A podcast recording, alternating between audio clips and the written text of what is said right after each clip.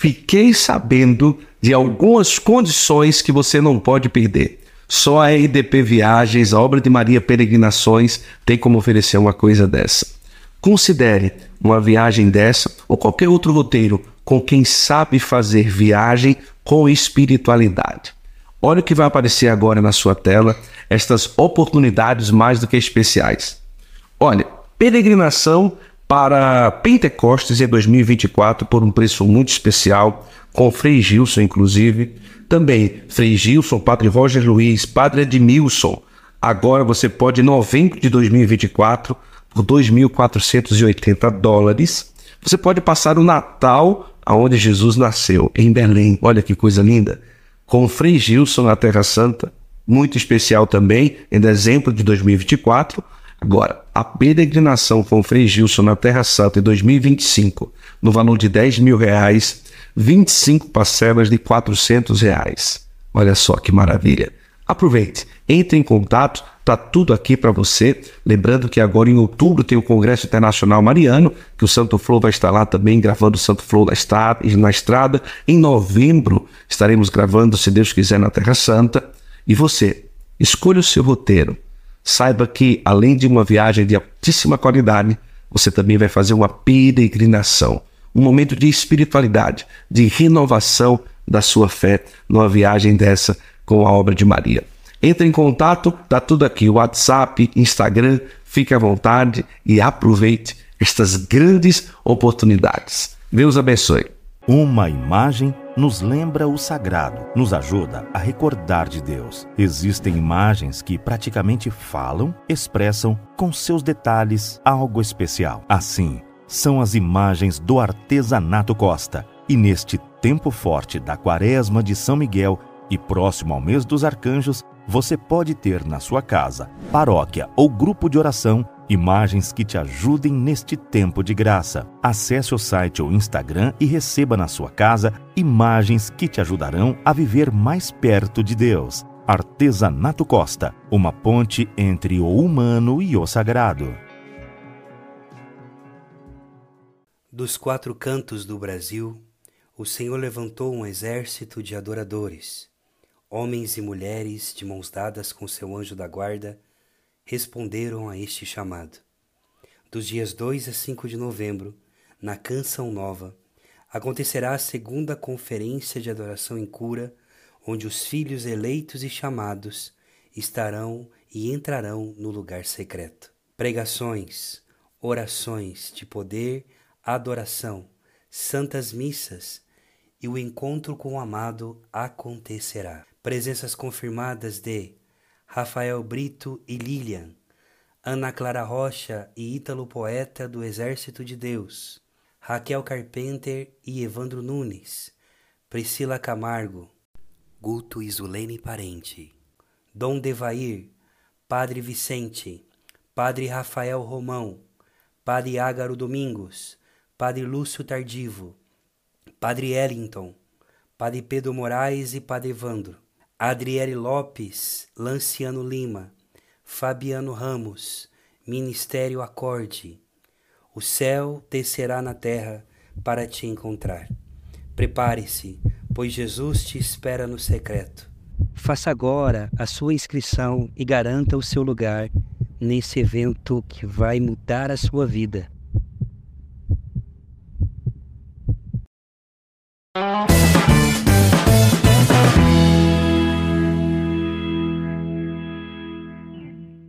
Começa agora mais um Santo Flow Podcast. Que alegria ter você aqui conosco em mais uma produção de um episódio nosso. Sinta-se muito bem abraçado, acolhido, acolhida aqui no nosso podcast. E já quero convidar você a sentar nessa mesa aqui e participar conosco dessa conversa que com certeza será épica. Um podcast talvez seja pouco para conversar de tantas coisas que a gente desejaria trazer com o nosso convidado de hoje. Porém, vamos fazer o possível para trazer para você um conteúdo que possa marcar a sua vida, o seu coração. Por isso, já vai compartilhando, compartilhando, compartilhando, compartilhando para as pessoas e também é, dizendo: olha, Fulano estava hoje no Santo Flow. Ou então manda aí cinco pessoas, cinco grupos, pega o link e envia para o máximo de pessoas que você puder. Porque hoje, com certeza, gerações, pode-se falar, não que ele seja muito velho, né? mas vidas, né? eu mesmo, né? de criança, depois jovem, hoje já adulto, mas de certa forma já fui impactado é, no apostolado dele. Músicas, pregações, apresentações de programas de TV. E assim, através da canção nova, através do seu apostolado, da sua missão, muitas vidas já foram alcançadas e é com muita alegria ele que descobriu no Brasil uma transportadora de pet. Para seu desespero, é, né? Para o meu desespero, ele descobriu e falou para minha esposa que tem uma transportadora de pet que pode trazer do Nordeste para São Paulo um cachorro. Ai, meu Deus, essa ele vai me pagar. Mas é com muita alegria que eu recebo hoje o Ricardo Sá aqui no nosso Santo Flow Podcast. Seja bem-vindo, meu irmão. Uma alegria imensa estar aqui contigo, Guto. Que bom. Que bom. Que alegria bom mesmo. Toda minha. alegria. Você é sempre mais novo, não é? A você já é falou essa. que eu tô velho mesmo quando começou, agora vem com essa história. Tá, tá fazendo que dei morcego, morde é, e assopra. Morde e assopra, é verdade, é verdade. Mas eu tô bem sim, nos meus 61 anos. Tô... Olha só, mas tá bem, bem, mesmo, tá bem, bem, tá bem mesmo. Mas você de uma forma concreta, hum. faz alguma coisa para se cuidar, além de comer paçoca? Paçoca tem açúcar pra caramba, né? Mas hoje aqui nós fomos fracos, viu? Receber aqui Ricardo Sá, Eliana Sá e da paçoca com café. eu adorei a paçoca, eu tava com saudade de comer a paçoca. Ah, é? é então tá bom. Então, quem sabe depois a gente arruma uma coisinha melhor, né, filha? Pra, pelo amor de Deus, vamos melhorar isso daí, é né? Isso. Então não vou voltar mais nunca, né, no Santo Flor. Mas que bom ter você aqui conosco, que alegria, principalmente nessa etapa aí de mudança. É, Sergipe, né, no caso Nossa Senhora da Glória. Exato, no Alto Voltando Sertão, para São Paulo. Foram quantos anos lá? Seis anos? Foram cinco anos e oito meses. Um bom tempo de missão. Ah, um tempo maravilhoso, porque a gente, Helena e eu, a gente foi aprendendo a fazer imersão aonde a gente está. Uhum. Não é? E lá em Nossa Senhora da Glória não foi, não foi diferente. Nós chegamos lá durante uma quaresma, que é um tempo de, de espiritualidade bem forte uhum. lá, na, lá na região. E as pessoas ficaram muito felizes em nos receber. E nós chegamos lá e já passaram o microfone para a nossa mão. Sim. E nós já fomos ali para aquelas estradas perto da, da cidade de Nossa Senhora da Glória, no Olha. tempo da quaresma. E literalmente colocando o joelho no chão para rezar, pedindo chuva eu, uma, uma oração que eu nem sabia fazer. Eu tive que aprender a escutar as pessoas pedindo chuva, que devia pedir a chuva na quantidade certa, na, uhum. na hora certa, Olha no lugar cara. certo. E com o tempo entendendo que isso de fato era uma verdade, né? Uhum. Porque tem no Nordeste chove muito aqui num canto e é. no outro não e no outro não chove.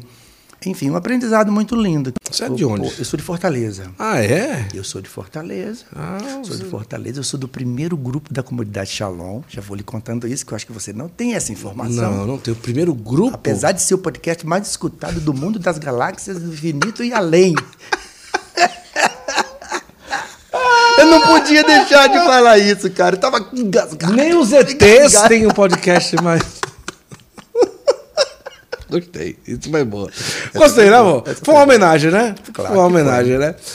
Mas é. de Fortaleza? Sou de Fortaleza. Então, no caso ali, o primeiro grupo de Shalom, mas já, já tipo assim, Moisés. É, é eu conheci o Moisés em 1977, quando oh, eu comecei a minha caminhada. Moisés era coordenador do grupo de jovens do Colégio Cearense, o CJCC. Foi a minha primeira experiência com o Nosso Senhor, ali no grupo de jovens. Ah. E ali eu conheci, o, terminando o, o retiro, que a gente era convidado para participar, eu fui para o grupo de jovens, Moisés coordenava o grupo de jovens. Ali eu já. Foi, foi a minha primeira experiência com, com o Nosso Senhor. Na verdade, uhum. foi uma experiência com Deus. Uhum. E ali eu já comecei, eu era muito tímido e o grupo de jovens me ajudou muito, porque eu é, viram que eu podia ajudar no canto e eu comecei a cantar.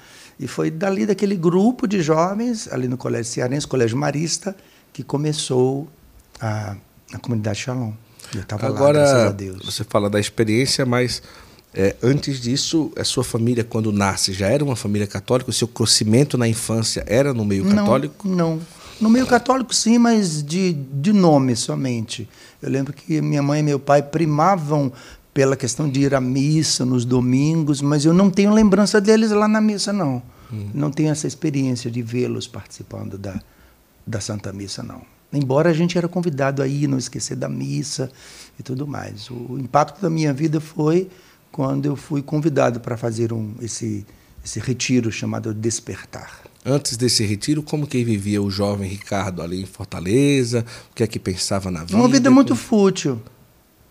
Uma vida muito fútil, uma vida muito, muito materialista, uma vida muito de, de pensar em um dia arrumar uma profissão, ganhar dinheiro, enricar, coisa parecida que passava muito pela, pela cabeça dos meus pais, principalmente. Ah, é?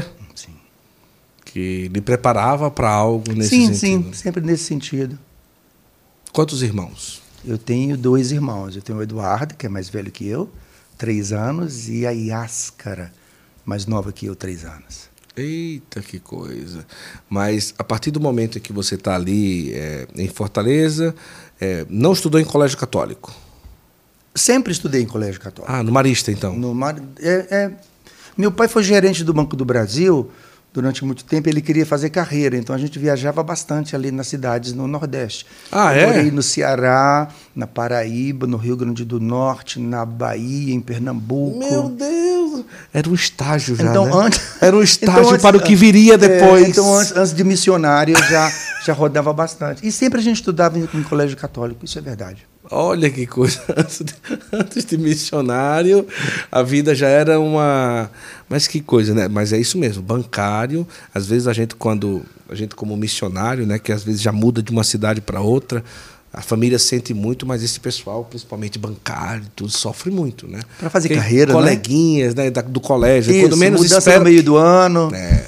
Quantas mudanças exatamente no meio do ano e a gente tinha que retomar o estudo no outro colégio, outro fazer colégio. outros amigos, enfim. É. Mas já fazia parte da nossa trajetória, a gente sabia que era assim. Pior é no circo, né? Eu conheci o pessoal do circo lá. A, a menina. A menina. Não, não é pra comparar, não? Mas, mas imagina só, eu não sabia disso. Mas eles são alfabetizados no circo, não, Não, é? tem uma. não, também, mas tem uma lei no Brasil que, por exemplo, uma criança tá ali é, e a escola, se- por exemplo, esses sítios, esses circos que passam de semana em semana, aquela semana a escola é obrigado a matricular por uma semana um menino. Não, você não sabia então, disso. É, uma lei. Então, na outra semana, tipo assim, o o circo passa 15 dias.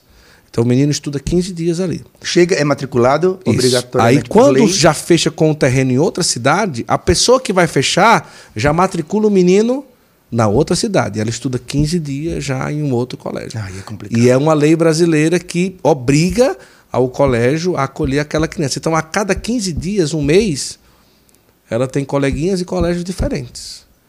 Eles, eles, eles Então, minha experiência foi muito boa. Ah, foi maravilhoso! E a nossa também. Retiro o que eu disse. Imagina, semana e 15 dias, que coisa, né? Mas é a realidade do, do circo. Quando, quando o pessoal diz assim, quanto vocês mudam demais, eu digo, pior é no circo, né, amor? Mas isso não é comparação de jeito nenhum.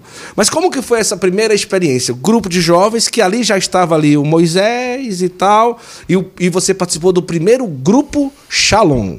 Mas Isso. o primeiro grupo de oração Shalom ou a primeira vez que se começa algo que se chama Shalom? A primeira vez que se começa algo que se chama Shalom, a comunidade Shalom. A casa de evangelização, a lanchonete. Para você ter ideia, a- o chá de cozinha da primeira lanchonete foi feito na garagem da minha casa. Olha que maravilha. E ali nós cantávamos, tinha um grupo musical, como a gente falava naquela época, não é? que se chamava Efraim. Éram- Éramos nós ali do, do grupo, minha irmã cantava também.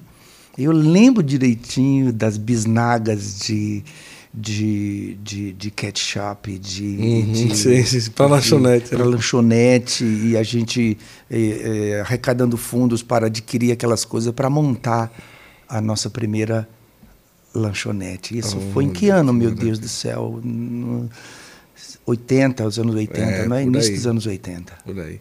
Mas passou muito tempo ali com eles? Como que foi? Eu sou muito ruim de lembrar dos, dos, do- dos tempos, do- dos anos. Certo. Mas entre 77 e eu fui para Canção em 84. Uhum.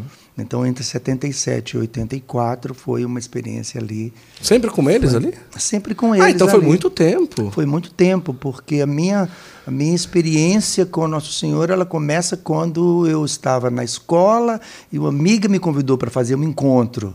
E eu fui fazer esse encontro e saía 25, 26 e 27 de novembro de 1977. Na tarde, no dia 26, às 17 horas, fazendo um, uma- um deserto que tinha essa atividade.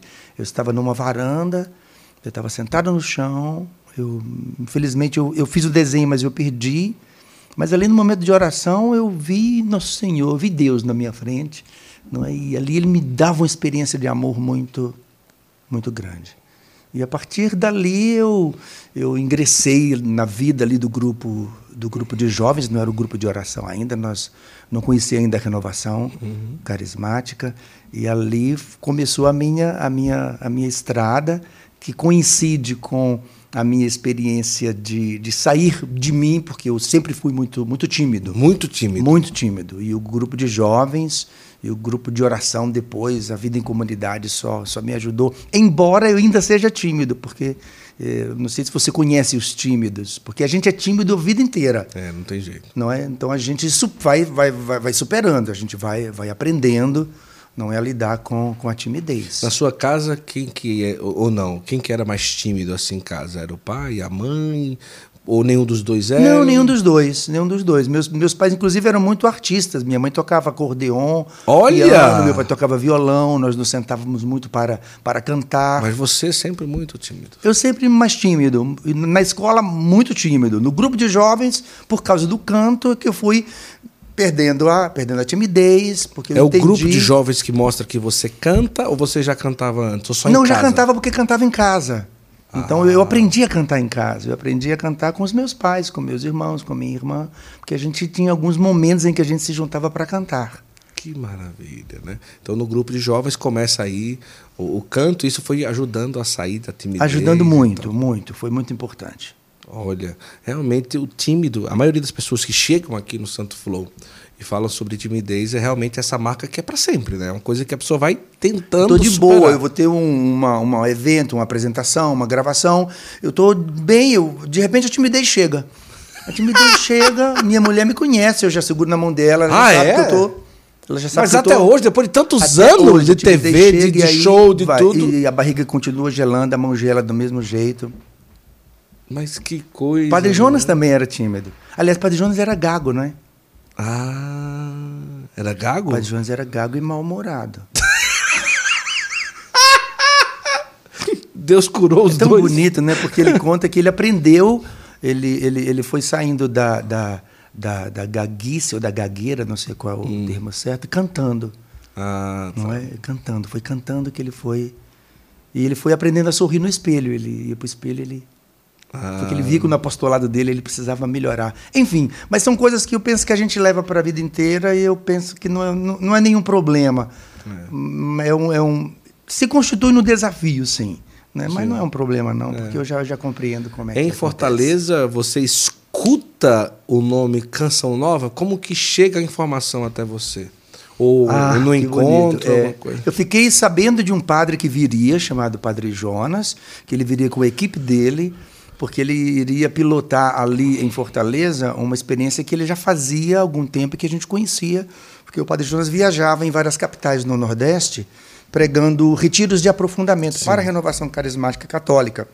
Então vinha o Padre Jonas, a Luzia, o Zé Pretinho, a Terezinha Ferreira, o Duda e o João Luiz, os dois jovens da comunidade que vinham para, para trabalhar na parte de gravação, Sim, que sim. gravavam os- as fitas cassetes para as palestras que o Padre Jonas pregava, não, eles gravavam e nos intervalos as fitas cassetes eram vendidas para o sustento da obra, mais ou menos hoje, como acontece Sim. ainda, ainda hoje. E ali eu escutei falar desse padre que viria não é? E aí o nosso grupo, inclusive, foi convidado para cantar, a gente morrendo de medo.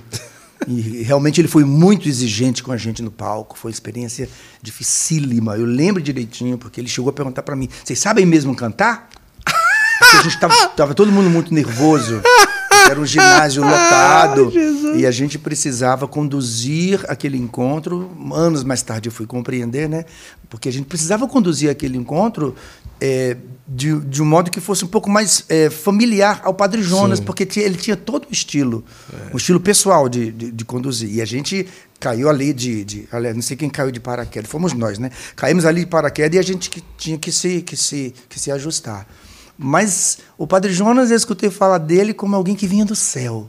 Uhum. Como aquele padre que vinha com uma novidade que eu não tinha entendido bem, não é? Mas era aquele homem que falava com Deus, aquele homem que falava em nome de Deus, aquele homem que proclamava cura, aquele homem que tinha uma palavra, uma, uma voz assim com uma característica muito muito marcante, não é? Sim. é? A voz do Padre Jonas ele é muito ele é muito marcante.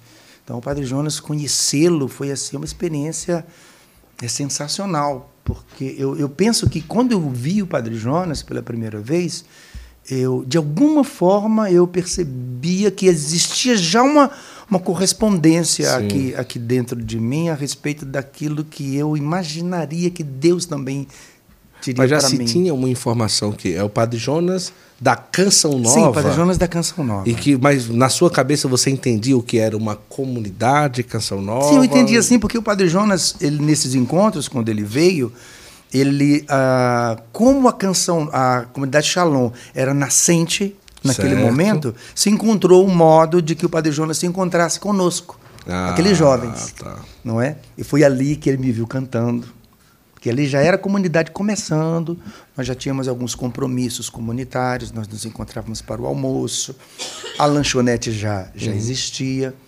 e, e o Padre Jonas ele veio ali como o parteiro da, da comunidade Shalom. Tipo, ajudando, isso é uma comunidade. Acho, isso, exatamente, identificando ali o carisma. É, se corresponde que a primeira comunidade no Brasil é a Canção Nova é ou não? É a Canção Nova. A primeira? A primeira. A primeira no Brasil é a Canção Nova. Ah, entendi. Então, com quanto tempo depois de conhecer o Padre Jonas que você desperta o desejo de ir para a Canção Nova? Mas eu não tive em mim o desejo de ir para a Canção Nova. O Padre Jonas me convidou para ir.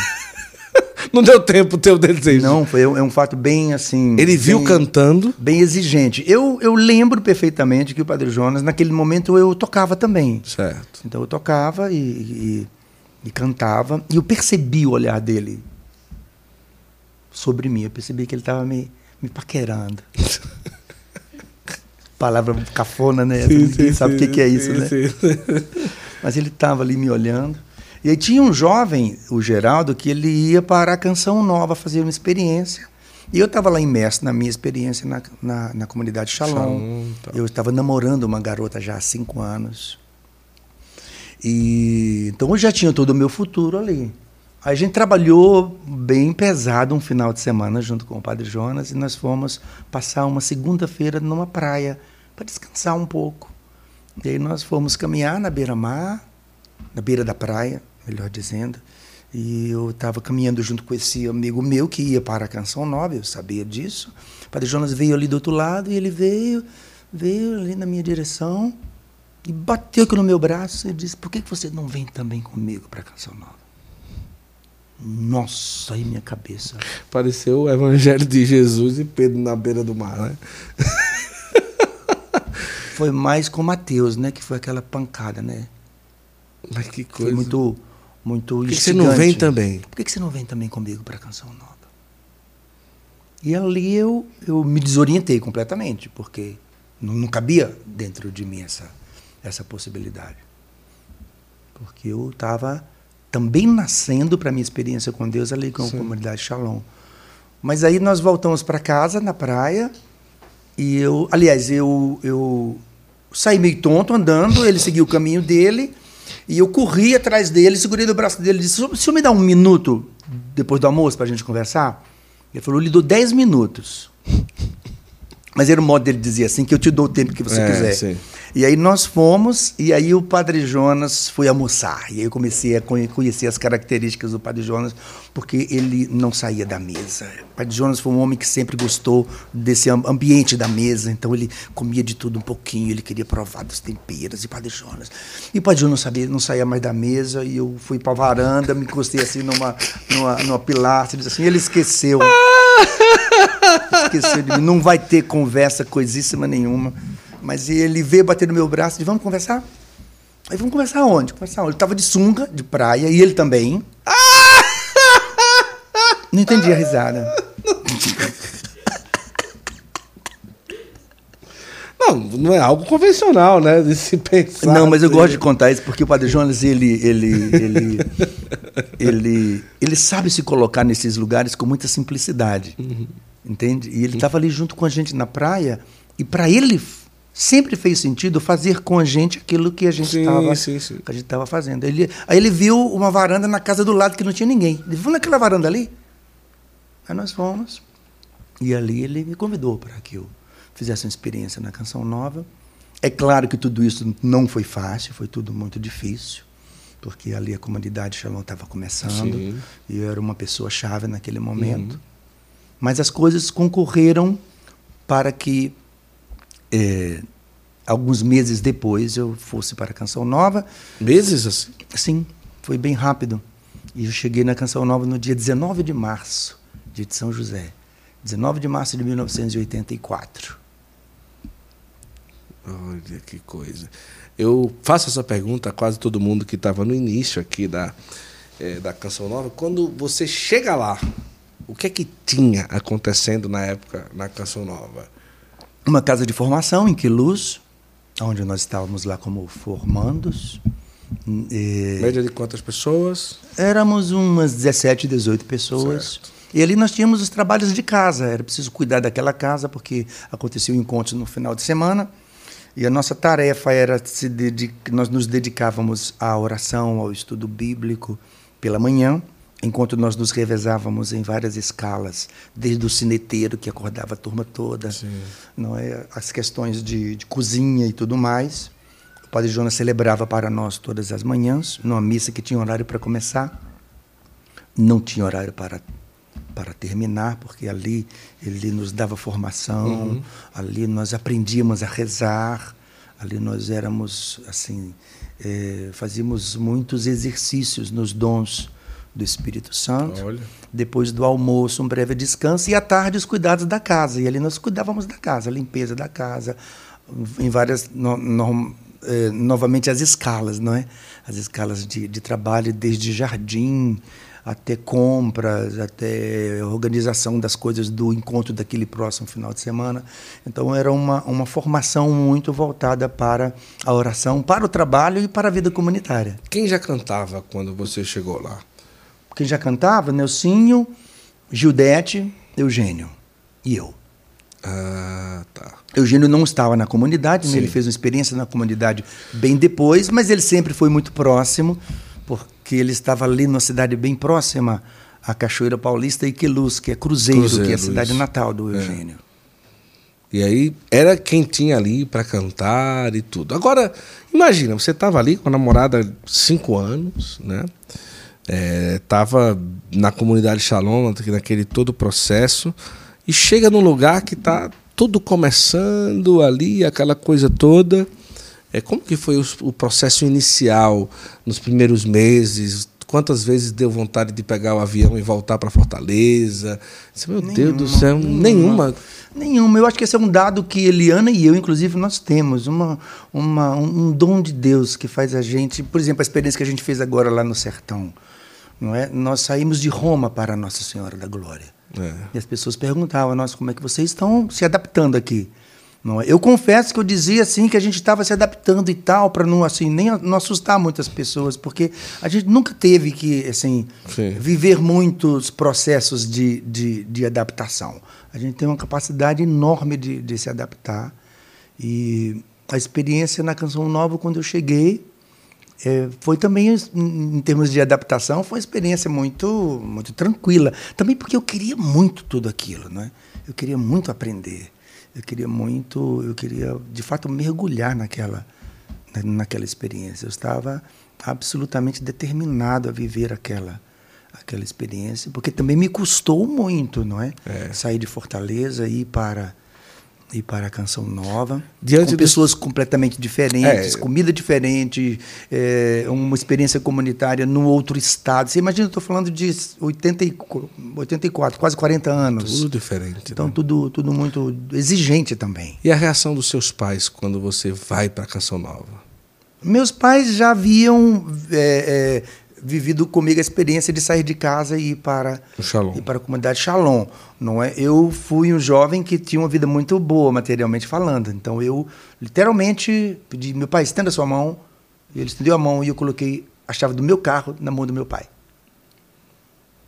Aí, aí eu deixei a faculdade, eu deixei o carro, deixei o apartamento muito bom que a gente, que a gente vivia e fui para a comunidade Shalom com uma mala e uma rede porque nós três dormíamos em rede, o Moisés, o Patielli e eu, e uma cômoda com três gavetas, cada um com uma gaveta. E o sabonete era dos três. E o perfume, o perfume era dos três também. Eu lembro agora, porque uma vez eu lembro que eu chateei, digo assim, a gente cheira igual. Alguma coisa. A gente cheira a gente igual. Tem que, tem que, mudar esse negócio aqui. Mas era um perfume para os três, um sabonete para os três, três gavetas na cômoda, três redes, da qual Moisés caiu várias vezes. Que Moisés ele é sonâmbulo, ele, ah, é? ele, ele é. pregava de noite, ele caía pregava de noite, que maravilha. Agora, e quando foi pra Canção Nova, nem a rede levou, acho que levou sua mala, né? Porque em São Paulo não usa rede, né? É, a Canção Nova foi uma outro, um outro adaptar-se, não é? Mas sempre com essa marca registrada de uma facilidade, que eu agradeço muito a Deus Ai, por isso. Boa. Uma facilidade de entrar naquela, naquela experiência, é, porque porque todo, assim, pela graça de Deus, tudo foi muito consciente, não é? Eu, assim, entre aspas, né, eu sabia o que, eu estava fazendo. Eu sabia o que, eu queria da minha vida. Eu queria, eu queria conhecer mais aquela experiência. Eu queria mergulhar nela. A vida comunitária sempre para mim foi muito, foi muito importante. E eu penso que tudo que a gente foi aprendendo na canção nova é, resulta dessa experiência uhum. comunitária, não é? Resulta dessa experiência da gente aprender a, a amar, da gente compreender as, as diferenças, uhum. não é? Isso com a oração e com a maestria de um de, de convivência com o Padre Jonas, né? forjou em nós Sim. os evangelizadores que hoje nós somos, não é? Com certeza. Agora, até que ponto? Porque assim, quando se fala, você está aqui, começa alguma coisa e você já sabe que daqui a 10 anos aquilo dali vai ser 10x do que está se vivendo agora. Né? No caso da canção nova, até que ponto vocês vislumbravam ou acompanhavam aquilo que falava o Padre Jonas? Olha, isso daqui vai ser isso, isso daqui vai ser aquilo e tal. Existia motivação, olha, hoje está difícil, a gente tem às vezes algumas privações, mas um dia isso daqui vai ser gigante. Isso era absorvido por vocês para motivar de, de estar ali realmente com toda a força? Ou era mais o Padre Jonas que externava e vocês estavam ali pela experiência mesmo que estavam vivendo ali? Aí, a sua pergunta é bem, é bem, bem complexa. Eu penso assim que. Porque quando tem a motivação, não, eu estou aqui hoje, mas eu sei que isso daqui. Mas um a dia... motivação que o Padre Jonas nos ensinou a viver foi, foi o momento presente. Entende? Nós nunca ficamos, nem nunca vimos o Padre Jonas buscando nos motivar, dizendo que um dia isso iria acontecer e que e nem talvez vocês enxergavam que a, a grandiosidade que poderia Isso. ser talvez Porque quando houve aquele aquele boom vamos dizer assim que foi ali por volta de 97 certo. 97 98 quando a programação da TV se tornou nacional que ali houve aquele grande crescimento crescimento da canção nova a gente não tinha também muita dimensão do quanto que nós havíamos crescido porque a gente não tinha nem recurso material para fazer uma medição real, por exemplo, de até onde a televisão atingia. A gente não tinha dinheiro para comprar uma, uma, uma pesquisa, uhum. por exemplo. Então, essa, esta, esta, esse sentimento assim de que a gente vai crescer, de que um dia a gente vai fazer isso, não. O Padre Jonas foi nos ensinando a gente dar tudo nas condições que nós tínhamos, né, fazer, o, fazer o melhor. Fazer o melhor nas condições que nós tínhamos. Ele sempre, é claro, tinha uma palavra profética, não é? ele sempre nos, nos fazia entender que nosso Senhor ele nos, nos colocava num lugar onde eh, multidões se sentiriam uhum. atraídas. Mas não teve nenhum aceno assim, é, um aceno motivacional nesse, tipo nesse assim, sentido. Aguenta firme que não. um dia não, Isso daqui eu, vai fazer história. Não, o, aguenta exemplo. firme não era nesse sentido. O aguenta é. firme era para a vida de santidade, não é? Aguenta firme, aguenta firme para ser santo hoje. Né? Aguenta firme porque as coisas estão difíceis, mas elas vão ficar mais difíceis ainda. Uhum. Não é o santos ou nada, é, que santidade de vida, PHN, tudo era focado no hoje. Mas é, é muito legal é, refletir sobre isso, porque é um, é um penso que é um segredo para a vida da gente, não é? é. Um segredo para a vida da gente. A gente tem que por exemplo, hoje nosso Senhor está dando a você essas condições que você tem hoje aqui. É aqui que você tem que fazer o melhor que você O que pode. vai ser? É aqui que você tem que caprichar. Isso aí. Não é? E se um dia isso aqui tomar proporções completamente diferentes, e se Deus quiser isso vai, isso vai acontecer, não é? é preciso continuar fazendo sim, assim. Sim, sim. Não é? é preciso continuar dando o melhor que a gente pode dar aonde a gente aonde a gente está, aonde a gente está e fazendo com muito amor e fazendo por amor a Deus, por amor à igreja, por amor aos irmãos. Né? O Padre Jonas era muito concreto com a gente nesse sentido. Daqueles primeiros, quando se falam primeiros, vamos lá, em número 20, no máximo 25, que hoje as pessoas conhecem, quem que a gente poderia citar? Ricardo Sá, Monsenhor Jonas, Luzia, Luzia, o Eto, Eto, Nelsinho, Nelsinho, Eugênio, Eliana Sá. Sim. Dos primeiros, primeiros são, eu me lembro, a, a, que as pessoas conhecem, isso, não as é? pessoas conhecem. as pessoas conhecem são esses, né, minha preta? É, eu acho que é isso mesmo, né? É. Quem que tinha mais dificuldade de acordar cedo? Quem tinha mais dificuldade de acordar cedo? Hum. Virgem Maria, cheia de graça. Menino não tinha. Não tinha?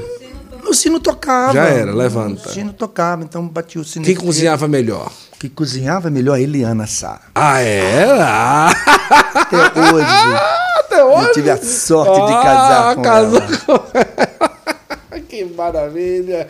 Então acertou bem, né? Escolheu bem, né? Mas os homens iam para a cozinha? Todos nós íamos para Quem que cozinhava pior? Quem cozinhava pior, eu acho que era o padre Murilo, né? O Murilo. Murilo cozinhava. Nelsinho cozinha bem. Ah, é? é cozinha bem? Comida gorda, né? Ah, daquele jeitão. Comida gorda, mas cozinha bem, sim. Que maravilha, viu?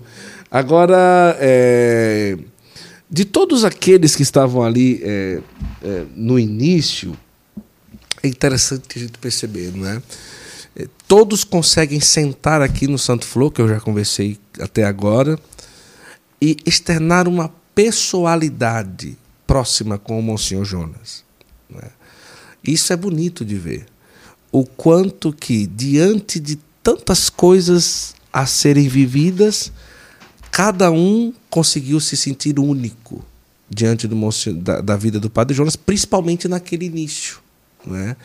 de uma proximidade, de um pai, de alguém que está próximo, que está perto, que corrige e tal, não sei o que e tudo, né? Uhum. E, e com você também, do mesmo jeito. É esse mesmo sentimento também de uma pessoalidade, de uma proximidade que diz assim, é, é como se para mim, eu entre eu e o Monsenhor Jonas, eu fosse único naqueles momentos que eu estive com ele conversando, partilhando. A experiência é exatamente essa, Guto. É uma experiência. Que eu estive de... com ele uma vez. É uma experiência de discipulado. Discipulado. Ele não tinha medo de ser o mestre. Entende? E a gente não tinha medo de ser discípulo. Então, eu viajei muito com o Padre Jonas. E era simplesmente sensacional. Porque se aprendia muito mais viajando com ele do que escutando ele pregar. Uhum.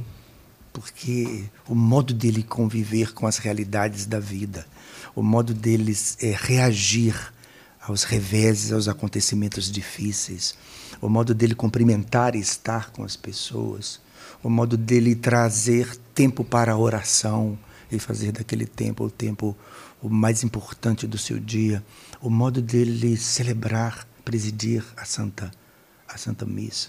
Então o Padre Jonas ele ele ele era uma ele era um evangelizador, não é o tempo o tempo inteiro, não é? Ele evangelizava do, dos modos assim mais corriqueiros, mais, mais simples, não é? E ao mesmo tempo ele gostava de estar junto. Nós costumávamos, por exemplo, ele queria descansar em alguns momentos e ele convidava a minha Eliana, o Du, e mais um outro casal, João Luiz, a Fatinha e o Samuel, e nós íamos nós para a praia. Não é? E ali a nossa convivência era uma convivência familiar, celebração da Santa Missa, depois nós pegávamos uma praia, depois nós descansávamos, depois nós rezávamos o terço. Estava lá o Padre Jonas, comigo, com Eliana e o Du pequenininho, mais um outro casal, e ali a gente ia na padaria, comprava o pão, e a gente brigava para ver quem pagava, e a gente ia para a cozinha. Brigava para ver quem pagava, foi é, ótimo. Tudo, né? muito, tudo muito simples, mas absolutamente enriquecedor, porque a, a, a a, a experiência era daquilo que ele depois dizia para a gente, era Cristo vivo e vivido. É.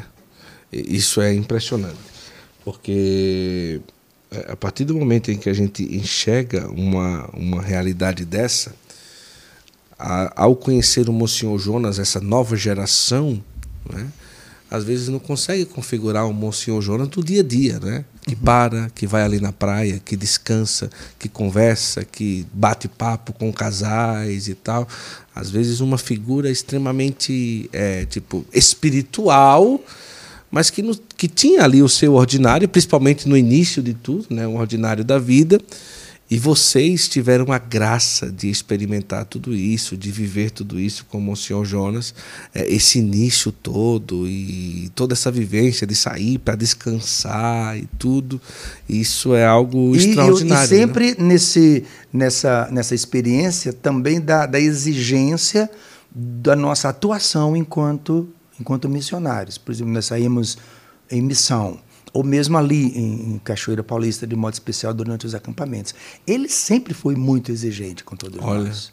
Exigente assim, na, por exemplo, na preparação do povo para a pregação. Entende? Exige, ali tinha uma exigência muito grande. Qual era a exigência? A gente brincava, né? E era uma verdade. A gente dizia que a gente tem que estar em sintonia com o Espírito Santo de Deus e com o Espírito Santo do Padre Jonas. A gente falava assim. Porque isso aqui, esse, esse tríade tem que funcionar, porque às vezes a gente estava no Espírito Santo de Deus, mas o Espírito Santo do Padre Jonas estava um pouquinho.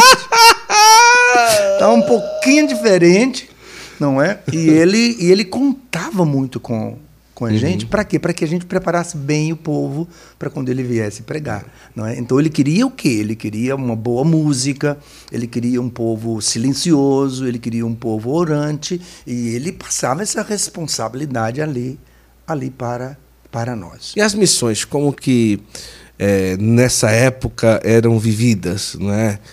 é? Tipo assim, eu imagino que nem todos os lugares que vocês foram juntos se tinham grandes estruturas de acolhimento e tal. Claro, por mais que o Monsenhor Jonas tivesse um pouco conhecido, mas acredito que a época inicial vocês devem ter passado por, passado por coisas que até hoje podem vir à memória de que, meu Deus, como que foi naquela situação. Às vezes situações de dormida, às vezes situações de viagem, às vezes situações de saúde, às vezes situações da missão em si. É, existem é, coisas que marcam como que a gente passou por aquilo, né? Porque eu imagino que no início, olha, mandar o checklist aí, não sei o quê, a lista de coisas que precisa e tal. No início não existia dia, nada disso. Como que era a, a realidade? A gente, em Queluz, quando a gente estava lá, a gente viajava numa Kombi.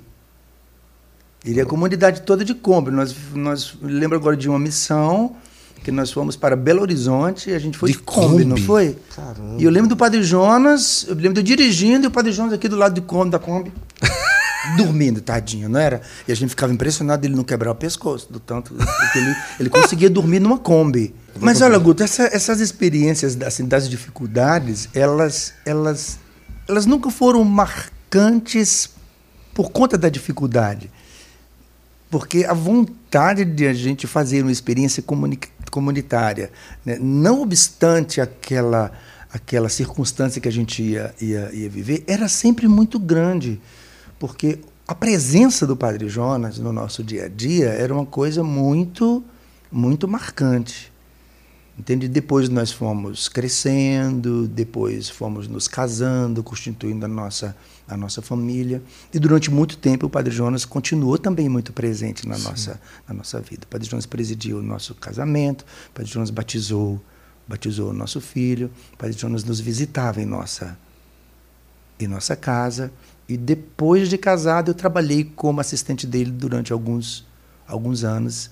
E foi um tempo que eu fiquei. Eu, eu dormi mais com o Padre Jonas do que com a minha mulher. Sim. Porque a gente viajava, viajava muito, inclusive viagens para outros países, quando eu comecei a viajar para outros países junto com, junto com o Padre Jonas. E a presença dele era um, aquela, aquela presença que ele, eh, ele até se referia esse de presença, era uma presença catalisadora.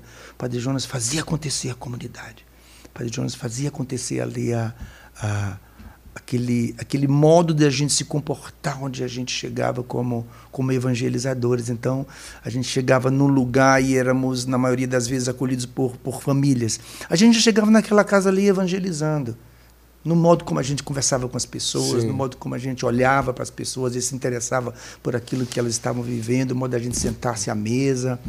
Então, é, essas, essas dificuldades próprias da missão, falta de, de, de estrutura, alguma coisa, isso sempre ficou em segundo plano. Não, não teve assim relevo, porque o, o mais importante era a gente é, viver um, um, carisma, não é que principalmente é fundamentado na experiência comunitária e a partir disso deixar transbordar a missão, né? A missão como um transbordamento de quem a gente estava se tornando ali enquanto membros de uma comunidade que vai aprendendo a, a conhecer um ao outro, a dividir a vida, amar um ao outro e, e, e, tudo mais. Então, a primeira gravação musical sua foi um LP?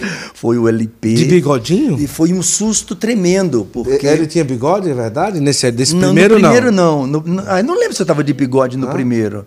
O não, primeiro no primeiro foi qual? estava não. No primeiro estava não, porque o primeiro, o Padre Jonas me convidou para gravar com ele. Eu cheguei na Canção Nova em 84. Certo. No final de 85, o Padre Jonas me convida para gravar com ele.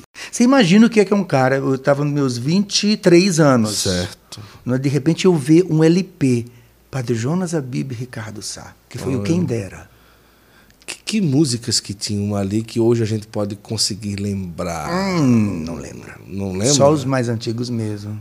Ah, é? É. Dá meu celular aí, vamos pesquisar, Quem trazer dera. essa sua informação aí, esse spoiler. Tá precisando do meu Quem celular? dera. É, não? E foi e, e eu, eu quero contar aqui que eu fui um vexame no estúdio Ah, foi? quando eu fui gravar. Mas por quê? Timidão Eu- eu- ainda? O Padre Jonas gosta, gosta de contar essa história porque ele ele ele ele é, es- através dessa história ele ele sempre gostava de expressar o quanto que ele acredita em cada um de nós. Aconteceu que eu fui para gravar em São Paulo, foi o quem dera, não é? E minha primeira vez no, no estúdio e eu não soube usar muito bem o fone de ouvido, eu precisava ter mais volume, Enf- enfim, um pouco de prática que eu não tinha e eu não fui bem. Eu não fui bem, ou eu desafinei, ou eu não sei o que aconteceu direito, só sei que eu não fui bem. Eu também não tinha entendido por que que eu não tinha ido bem, mas eu percebi que o maestro pediu para eu parar e fui conversar com o Padre Jonas. Eu digo, isso lascou tudo agora. E o Padre Jonas conversando com ele e tal. Aí o Padre Jonas voltou e disse que a gente ia para Cachoeira Paulista e que eu precisaria ensaiar mais. E aí eu fui, eu fui para o estúdio ensaiar. Ensaiei, ensaiei.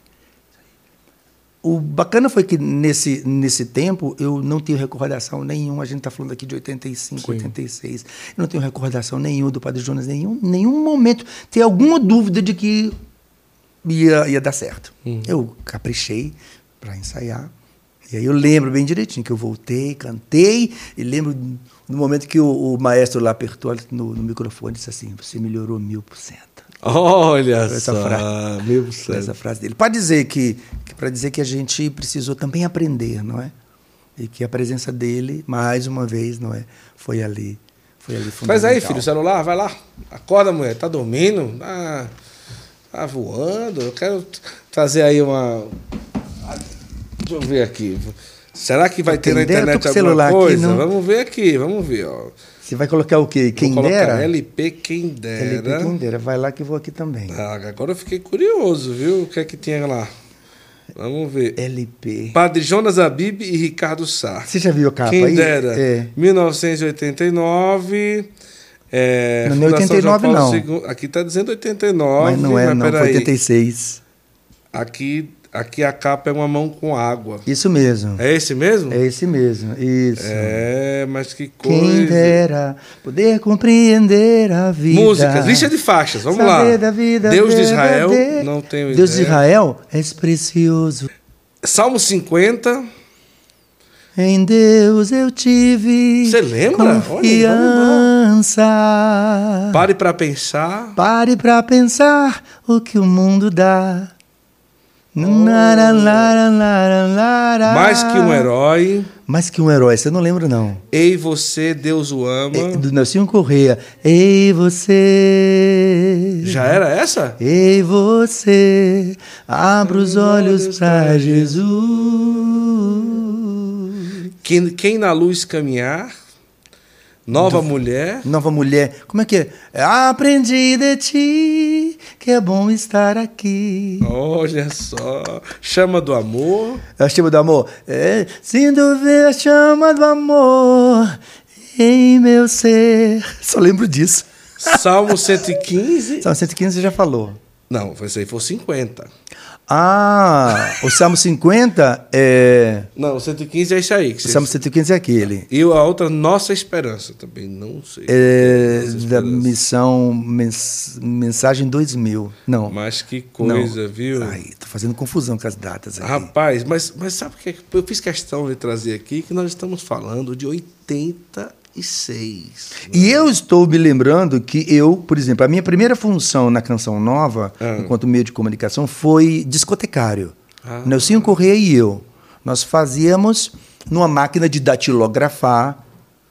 Sabe o que é isso, né? Sim, sim, sim. uma máquina de datilografar, a gente usava Ah. é, é, pa- duas, é, papel, papel sulfite, colocava no Sim. meio aquele papel, esqueci, papel carbono, Ah, não é? E ali a gente fazia programação musical da, da, da Rádio Canção Nova. E nós víamos todos os meses aqui em São Paulo, numa D20 azul, que era o único carro que a Canção Nova tinha, para pegar em distribuidoras evangélicas discos para tocar na Rádio Canção Nova, porque nós não tínhamos música católica o suficiente para compor a programação da rádio. gente. Olha, uma curiosidade aqui. Ó. Ninguém sabe essa informação, tenho certeza.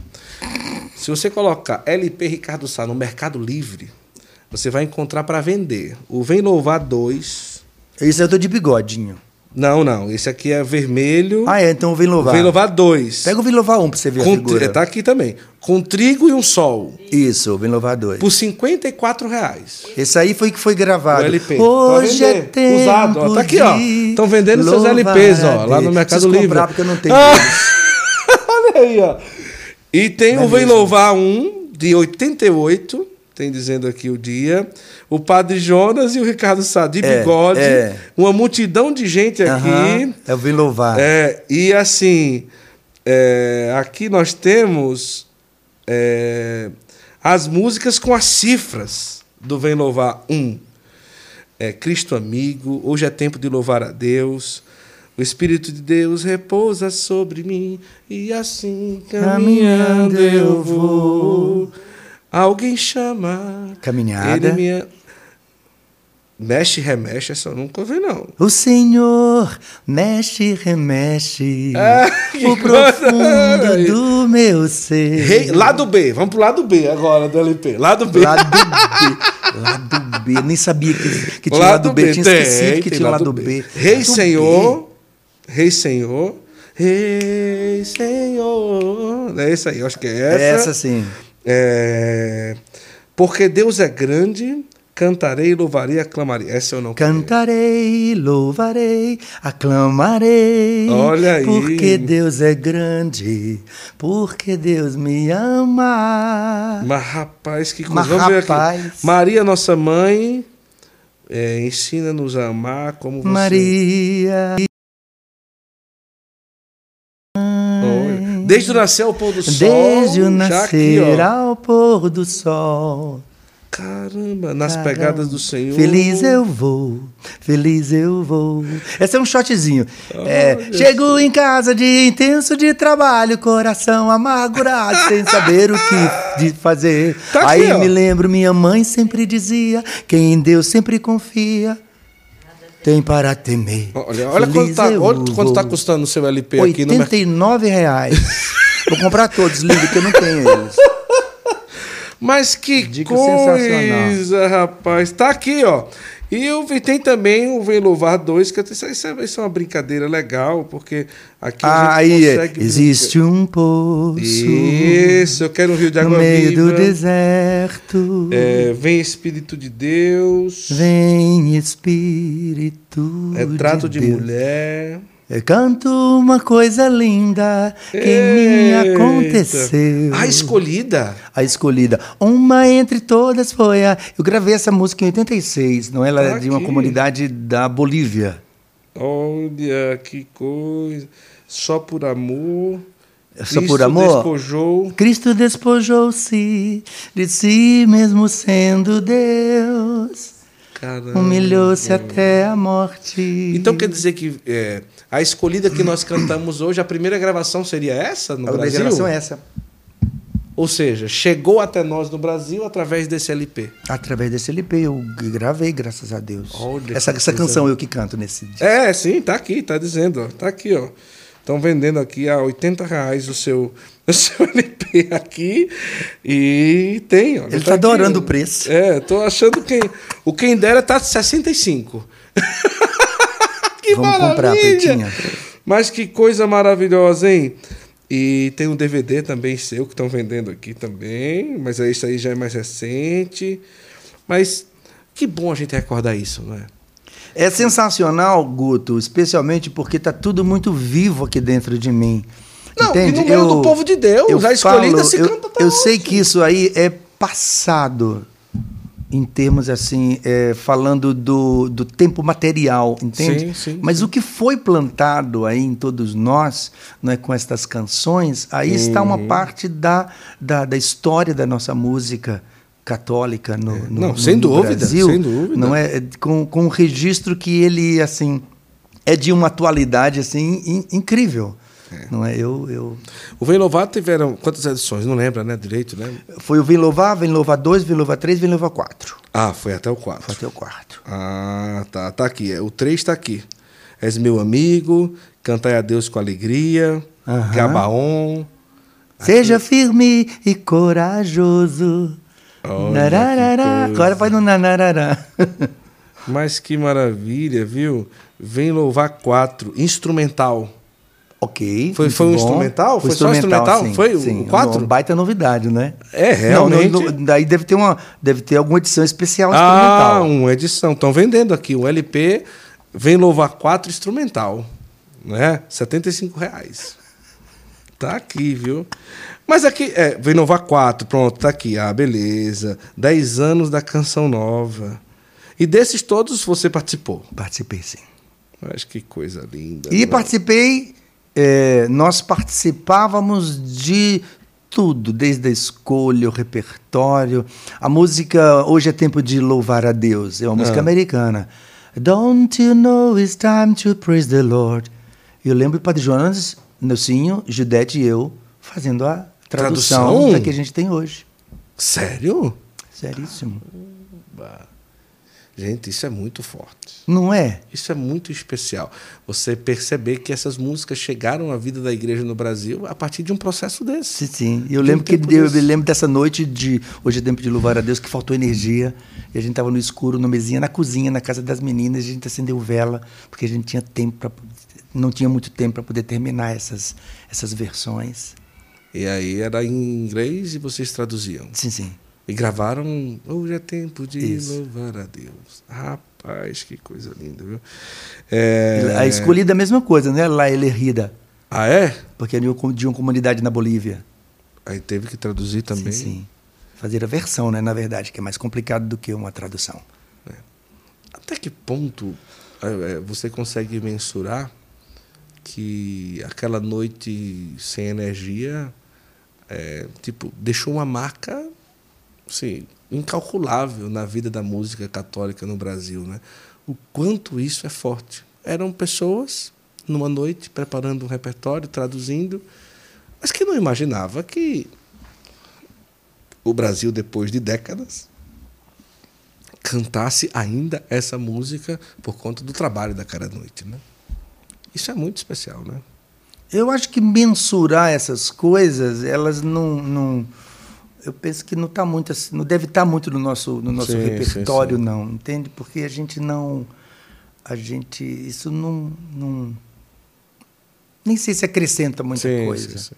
Não é porque é uma a gente volta naquilo que eu que eu falei para você, não é? O quanto que a gente for capaz de de dar a alma da gente naquilo que a uhum. gente faz, a gente não tem a mínima ideia, não é, a gente não vai conseguir mensurar, por exemplo, até onde e o que que um programa como como esse, esse seu podcast, ele pode fazer no coração das pessoas. É. Você consegue mensurar isso? Não, não dá. Parar para mensurar isso te leva a algum algum lugar? Não, não, não. Dá. O que vai levar a gente para algum para algum lugar e que eu espero que seja o céu, não é? Uhum. E a gente está de todo o coração fazendo o que a gente tem que fazer, fazer bem feito e fazer com o coração aprendiz, né? Porque a gente está sempre, a gente precisa estar tá sempre aprendendo, sempre Sem aprendendo. Dúvida. As músicas do Velovar não eram músicas ah, inéditas, nem todas. Ou a intenção não, era nem sempre... todas não, porque nós não compunhamos, então nós não tínhamos muito repertório para compor um, ah, um LP mais autoral. Ah, então eram entendi. músicas que eram que eram eh, encontradas nos, nos, nos, congressos, nas viagens é. que o Padre é. Jonas ia, por isso então a escolhida, por isso então hoje é tempo de louvar é. a Deus, que eram músicas que vinham de outras nações muitas vezes. Tem DR aqui, DR devia ser direito, direito reservado. Reservado, que Porque ninguém, ninguém sabia de quem era. É, quão grande és tu, por exemplo. Imagina, tá aqui, não vem louvar quatro. Pois é. Né? É, de mãos estendidas. De mãos estendidas. E é você solando aqui, ó, tá dizendo aqui. Sou eu? Nem lembrava. É, tá aqui, ó, Ricardo Sá, só de mãos estendidas, lado A, música do Silvio Milanês, solo Ricardo Sá. Que coisa linda, não é? Não, então se a gente tá falando aqui de 80 aí, no caso 4, eu já era que ano aqui, meu Deus do céu, eu nem sei mais, estou perdido aqui nos anos todos. Mas tem aqui, ó, tá aqui o ano. Ah, não, não tem aqui. Mas é, praticamente deve ter sido a primeira gravação de, de talvez. Ai, meu Deus, agora você pegou. É, vem louvar quatro, dez anos da Canção Nova, pronto. Uhum. Dez anos da Canção Nova, qual que ano era? Dez anos da Canção Nova? 78, 88. É, dez anos da Canção Nova, porque é. é... Ah, a da rádio, você acha? Ah, é. É verdade, ele está falando aqui. Em 1977, Queluz, reunidos em assembleia, 120 pessoas com o padre Jonas Abib, ele lançou um apelo. Quem estaria disposto a doar um ano de é, sua são vida 10 anos da Senhor? comunidade. Caramba, que legal, hein? Então, no caso, foi 87. Sim, sim. 87, de mãos estendidas, filho, que a gente canta hoje. Eu penso que as músicas antigas, liturgicamente falando, de modo especial, elas sim. ainda são as melhores. Posso falar um aqui? Lado B? Pode. Quando teu pai revelou o segredo, segredo a Maria. Eita, que belezura. Senhor meu Deus. Quando eu maravilhado. Olha de onde está. Direito reservado essa. Tu me conheces. Tu me conheces quando estou sentado. Padre Jonas e Ricardo Sá. Solando de pé. Eu não lembrava Até dessas eu vou canções, comprar esse não. agora. Vai bombar no Mercado Livre agora, vai acabar. e quando a gente Verdade. for comprar, não, tem mais. não vai ter mais. Vai logo aí. Rapaz, louvado seja o meu Senhor, louvado seja o meu Senhor. Ressuscitou, solo Padre Jonas a Bíblia. Ressuscitou. É isso mesmo. Ressuscitou. Vou ler uma coisa aqui que eu acho que vale a pena. Tá Vai. atrás no, do, do LP. Hoje, a comunidade Canção Nova soma 40 pessoas, tá moças aí. e rapazes, com vários estados de vida, casados, solteiros, celibatários, seminaristas, atuando nas várias frentes de trabalho através dos retiros para jovens, adultos, encontros de primeira conversão, aprofundamentos de diferentes níveis, encontros de massa. Através dos meios de comunicação, através da onda tropical de 60 metros. Foi um avanço. onda curta de 31 metros. onda curta de 49 metros. Agora, isso aqui é espetacular. Através de fitas cassetes, composição e gravação de discos, shows, livros e outros meios que vierem surgindo. E outros meios que vierem surgindo. Sim. Tipo assim, a Canção Nova faz isso e ela já faz aquilo que ainda vai fazer. Né? Tipo assim, e outros meios que vierem surgindo. Temos consciência que Deus nos quer sinal. Ele nos quer testemunha, está em maiúsculo, de algo que já vivemos, de algo que acreditamos e de algo que há de vir. Padre Jonas Abib, assinado por ele. Bendito seja Deus. Olha, que lindo, hein? Né? A gente achar isso daqui. Vamos falar. Eu vou tocar em outros assuntos. Tem muita coisa para a gente conversar. A gente nem falou ainda de, de, muita coisa da canção nova, mas valeu a pena esse adendo, hein? Foi uma retrospectiva, né? Sim, sem dúvida. Eu agradeço. Fazia tempo que eu acho que você não via essa, esse Sim. verso desse LP. Né? Faz né? bem demais tudo isso, Guto. Obrigado. que coisa linda, né? Eu fiz questão também quando veio, sabe quem aqui? A Maria do Rosário. Que ela foi a primeira pessoa a colocar no Brasil a consagração Nossa Senhora Sim. cantada. Oh, minha Senhora. Então... Olha o bem que essa mulher deixou para o Brasil. É verdade. Né? Que ela escutou no cassete. Né? Ela estava sentada aí esses dias, ela veio aqui, né, filha? Maravilhoso. E ela dizendo: Eu escutei uma valsa. Oh, oh, minha senhora, e também. E disse: Essa música vai, vai para o Louvemos e nós vamos entregar o Brasil para Nossa Senhora através lindo. dessa música. E lançou no E de fato é o que acontece. Entregou, é, até hoje. Até hoje. A gente canta essa valsinha que estava no cassete, que ela selecionou para entrar no Louvemos. Olha que coisa linda, né? Vamos falando de Nossa Senhora, vamos entregar aqui um presente para. Ah, é outra coisa? Ah, hoje é novidade? Então vamos lá. Opa, eu adoro presente. Eu nem Manda. eu sei o que Manda. é, mas vamos lá. A minha biblioteca católica é o maior clube de livros do Brasil. Não é... Tá vendo? Você é casado, sabe o que eu tô falando, né? É ou não é, Nossa Senhora? Ah, é! Brincadeira, né? Nós temos que aprender mais sobre cumplicidade com eles dois, entendeu? Para a gente estar tá mais, né? Minha biblioteca católica faz, está fazendo aí um trabalho de fomentar as pessoas conhecerem mais sobre o tratado da verdadeira devoção à Santíssima Virgem. É com muita alegria que nós trazemos aí uma edição desse tratado. Que... Tem um presentinho aqui? Tem, tem um presentinho, tem uma, uma correntinha simbólica. E também você pode ser um membro da minha biblioteca católica, recebendo livros preciosos todos os meses. Tem assinatura mensal, tem assinatura anual. Basta você olhar aqui, está aqui na descrição o link, também tem o QR Code, e você recebe todos os meses livros diferentes, escolhidos ah, para você. É, correntinha. É, correntinha. E uma edição especial do Tratado da Verdadeira Devoção a Santíssima Tratado Virgem da verdadeira Maria. devoção à Santíssima Virgem, São Luís Maria Grimond de Montfort. Muito tá obrigado. Aqui. E daí, é, também quero lembrar para você que acompanha aqui o Santo Flow, é, da nossa grande parceira aqui, que é a Milagros. Né? Eu costumo dizer e lembro aqui que eu tenho essa prática de utilizar incenso católico em caso, às vezes quando eu vou rezar com as crianças, com o Zulene, ou sozinho mesmo. Ali um incenso que, além do aroma me ajudar a rezar, porque eu gosto, aquela fumacinha simboliza a minha oração até Deus. Então, certamente, se você não sabia, você pode ter um kit em casa que é um kit da Milagros, que já vem o incensário, vem o carvãozinho, vem o incenso, tudo bem organizadozinho para você. E você vai ter a oportunidade de experimentar os melhores incensos católicos que existem no mercado. Leve para sua paróquia, compre, leve, entregue para o seu padre. Olha, padre, eu trouxe aqui um incenso especial para uma solenidade, para o senhor conhecer, se não conhece ainda. E você vai ter a oportunidade de conhecer um mundo muito especial que é o mundo dos incensos católicos. Então, para você que acompanha aí o Santo Flow, acesse lá o site, você vai ter a oportunidade de conhecer esse mundo que talvez você não conheça ainda e que para mim ajuda muito nos meus momentos de oração, tá bom? Mas vamos lá. Olha que coisa, né? Rapaz, eu vou dizer uma coisa. Eu estou muito feliz com essa retrospectiva que nós fizemos sem combinar nada, né? O Espírito Santo, como, quando age, né, é algo bem especial. Eu costumo dizer que me impressiona muito, é, da mesma forma que o, o Monsenhor Jonas era exigente, não é?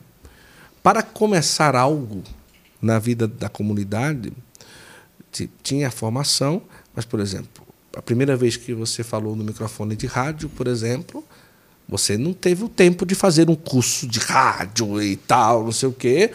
É, e muitos tiveram que ir ali rezar um texto e tudo e começar é, um tempo você foi estudar fora, não é e tudo ali, mas muitas das coisas que a própria vida missionária levava a fazer, é, isso acontecia e precisavam lançar-se para que a coisa realmente acontecesse. Né? Com você também foi assim ou não?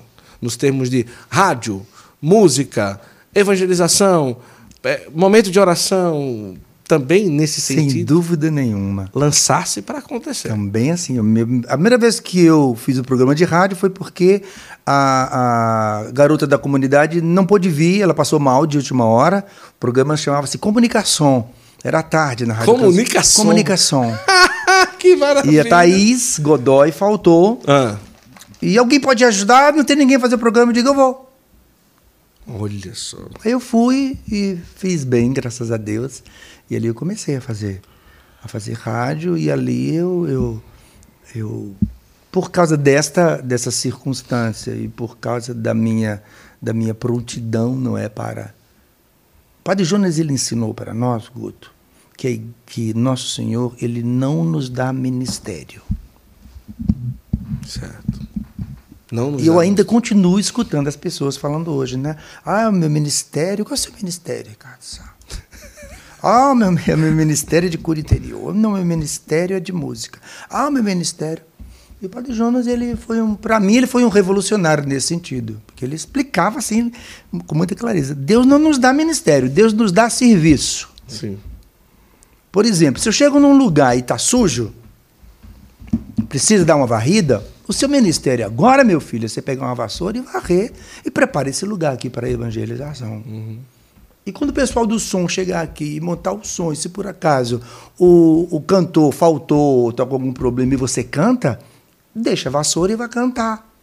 E quando você estiver cantando, se por acaso o palestrante não veio porque ele teve o carro dele atrasou e chegou a hora da palestra, uhum. precisa de alguém que pregue, você pode pregar, vá lá, vá lá e pregue. Padre Jonas nos colocou para rezar por cura interior, Padre Jonas nos colocou assim publicamente, né? Nos colocou uhum. para para pregar, o Padre Jonas nos colocou para exercitar os dons do, do Espírito Santo e para carregar a caixa de som e para catar as coisas depois quando termina uma, uma, uma, um trabalho e deixar as coisas organizadas. E vivendo todas essas coisas como um serviço que a gente precisa é, realizar por conta daquilo, do, do, do, do tipo de cristão que a gente estava se, se, se tornando. Entende? Então a gente foi. Ele ensinava, por exemplo, que eu dizia numa cozinha, esse exemplo ele gostava de dar. Numa cozinha, quando a cozinheira que ela é experiente, que ela vai precisar cortar uma carne, qual é a faca que ela vai pegar? Ela vai pegar uma nova que não foi usada? Ela vai pegar aquela que ela, que ela inclusive ela pegou ali no, no, no, no cabo e Sim. quase que coube a mão dela ali bem direitinho, já tem a marca, ela vai usar porque é um instrumento usado. E a gente tem que se colocar a serviço em tudo que for preciso se colocar. Então todos nós somos fomos criados, não é, para ser missionários no serviço que fosse necessário. É claro que com o passar do tempo a gente foi ocupando alguns alguns lugares, não é? Por isso alguns ficaram mais destacados uhum. por ter a possibilidade de se comunicar melhor, de cantar melhor, de pregar melhor. Isso é uma coisa muito muito natural. Mas tendo como, como base esse colocar-se a serviço, porque, repito, Deus não nos dá ministérios, né? Deus dá para a gente a serviço. A gente tem que se colocar à disposição daquilo que for, for preciso. É... Diante da chegada da TV, né? hum. e diante da característica que você levantou de é, timidez, você se recorda a primeira vez que você precisou aparecer na TV? Lembro, lembro que eu fui um dos primeiros a aparecer, porque estávamos fazendo o teste, é, a, a, era um acampamento, não é? E precisava que alguém fosse para o ar, é, dizendo que a TV estava começando. Alguém fosse pro ar! E eu me lembro que se usava pancake. Pancake, o que é isso? Pancake era um tipo de, de, de, de pó, e, e eu me lembro que colocaram tanto pancake em mim, tanto pancake, tanto pancake, tanto pancake, que eu, que eu sentia que eu não podia falar muito, assim, porque ia rachar aquilo lá, não era? Meu Deus do céu, e eu tava branco, muito pancake. Eu lembro direitinho que eu li no monitor assim, eu vi a minha imagem bem fechadinha aqui. Sim. E isso é uma coisa muito bacana de te contar também. Por que, que as imagens na canção nova são tão fechadas? Uhum. Entrar no outro tema aqui, rapidinho. Pode entrar. Não é? Por que, que as imagens são tão fechadas? E o que, que e, e, eram? E, e, o que isso significou para nós? Né? Eu não sei se você lembra quando a canção nova começou com, a, com, a, com a, as transmissões. As imagens eram muito fechadas em nós, no nosso rosto. No rosto mesmo? No rosto, eram muito, as imagens sempre muito fechadas. E isso nos deu a possibilidade de a gente ganhar muito em intimidade com quem nos via. Ah. Só que não era nenhuma técnica de comunicação, porque a gente não sabia. Agora, por que, que as imagens eram tão fechadinhas? Porque a gente não tinha o que mostrar, não tinha estúdio, não tinha, não tinha, não tinha cenário, era tudo sempre muito. que coisa! Muito pobre. Então, como abrir a imagem para mostrar o quê? Uma madeira ali, para mostrar, para vazar ali um teto, uma coisa, uma coisa desse tipo. Eita, então eu, eu lembro coisa. perfeitamente desse, desse dia, no, no susto tremendo, não é? Para poder dizer que estava no ar, teve canção nova, começando em programação nacional, você a partir e de agora já, já me veio um texto aqui na E a programação era o quê? A programação era quase toda ela ao vivo. Como tipo assim, o que tinha no rádio Começou a fazer é, a gente também, É bom lembrar que a gente começou a fazer televisão depois de 19 anos de rádio. Isso. Então isso. o que a gente levou para televisão foi a experiência. Texto da misericórdia, foi a experiência os com, acampamentos. Com rádio. Não tinha acampamento, os acampamentos estavam começando. Ah, é? é os acampamentos estavam começando e eles aconteciam uma vez Sim. no mês. Depois é que eles foram de três em três meses. Eliana Sá, que era responsável pelas pelas, pelos eventos da Canção Nova, tá me corrigindo aqui. Ah, era? É, é, que coisa. De, né? de, três em três, de três em três meses. Mas quando você apareceu ali, está no ar, a TV Canção Nova, em programação, nível nacional, tal, tal, tal, tal, tal já tinha uma programação formada que ia saber? Ou você estava dizendo que estava no ar? Não tinha uma programação. Ela não era 24 horas. Certo. Ela, nós, nós éramos uma retransmissora da TV Educativa do Rio de Janeiro. Certo. Depois, com a, com a geradora em, em Aracaju, que veio o projeto da Minha Almas, Sim. é que a, a programação ela, ela, ela cresceu a nível, a nível nacional. Mas já, já existia, sim, uma, uma programação, não é? E era o Amor Vencerá, já? É. Sim, já com esses nomes? Sim, não, não era o, já era o Amor Vencerá, não era? Já era o Amor Vencerá, porque o Amor Vencerá, na verdade, começou com a oração das 11 ah, tá. na, rádio, na Rádio Canção Nova. Depois é que ele veio com o nome de Amor, de Amor Vencerá. Tinha jornal, eu apresentei jornal na Canção Nova, apresentei jornal lido. Lido? lido? muita folha aqui, lido, lido, lido, porque não tinha, não tinha o teleprompter. Não, é? então o teleprompter veio muito depois. Então, então apresentava o jornal lendo o jornal. Lendo, lendo folha por folha, lendo folha por folha, lendo folha por folha. Que coisa, hein? É, ou então a gente fazia Gillette Press. O que é isso? Gillette Press é você pegar uma, uma gilete e cortar a notícia do jornal, pregar numa folha sulfite e trazer para o jornal e ler que maravilha! Chama-se Gillette Press. Mas que coisa, gente, falar sobre isso é a gente realmente tocar né? toda a história é, da evangelização no Brasil, principalmente através dos meios de comunicação. E mais do que isso, né? É, eu, eu bato muito na tecla aqui, porque 90% das pessoas, quando sentam aqui nesse local, no Santo Flow, que vão falar da sua experiência com Deus, elas relatam um evento. Era um grupo de jovens, era um grupo da RCC, era um retiro em tal lugar, era um pregador tal que fez isso, era alguma tal. Né? E o quanto a gente precisa estar preocupado em não parar esses encontros. Não é porque uhum. a vida online chegou que a gente vai cessar. Tipo assim, não, agora dá para fazer tudo online. Não substitui, na minha opinião, não substitui uma experiência, por exemplo, do Ricardo Sá com 50 casais num auditório e o Ricardo Sá com 50 casais numa live. Sem dúvida. Não substitui.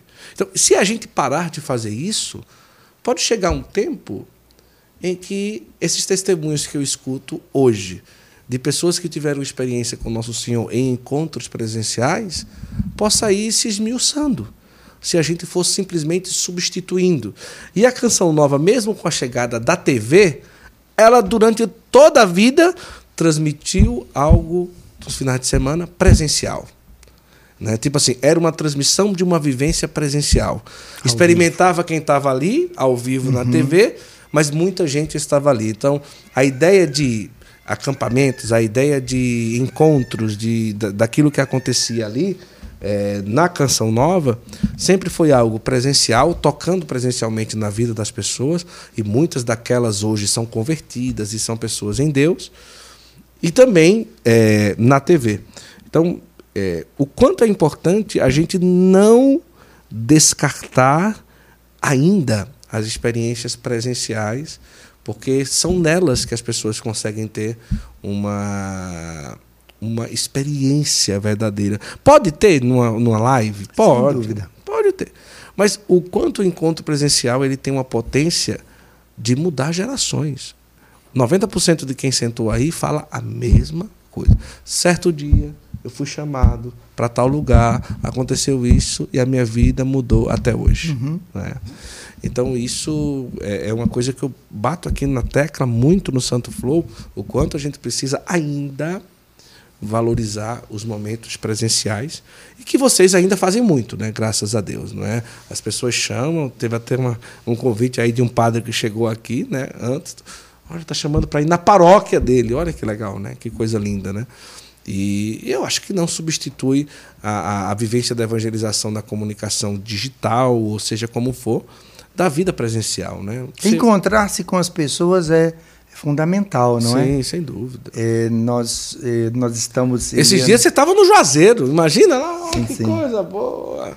Nós estávamos em viagem agora, vindo aqui para São Paulo, e Eliana teve a graça de sentar do lado de uma mãe e uma tia com uma criancinha no colo, a Maia, não é? E ali começou uma história de amor entre Eliana, essa criança, a mãe, a tia e eu, não é? Escutando a história ali da Maia, é uma criança que foi operada do coração Olha. aos três dias de, de, de vida. Estava voltando para São Paulo para fazer cirurgia. Ali no avião nós rezamos pela Maia. E ali já trocou contato com Eliana, a gente já soube que a Maia foi operada. Quer dizer, esta, esta experiência de evangelização, ela é de uma, de uma riqueza assim, imensa. Não é? Então, é, esse, esse contato com as pessoas é, é fundamental. Depois nós chegamos no aeroporto, encontramos uma senhora com o marido bem desorientados no aeroporto. E a gente estava com muita mala, estava muito atrapalhado, mas aí eu pá, entendi. Não é que eu precisava ali como missionário atender aquela senhora. Digo, querida, o que, que você precisa?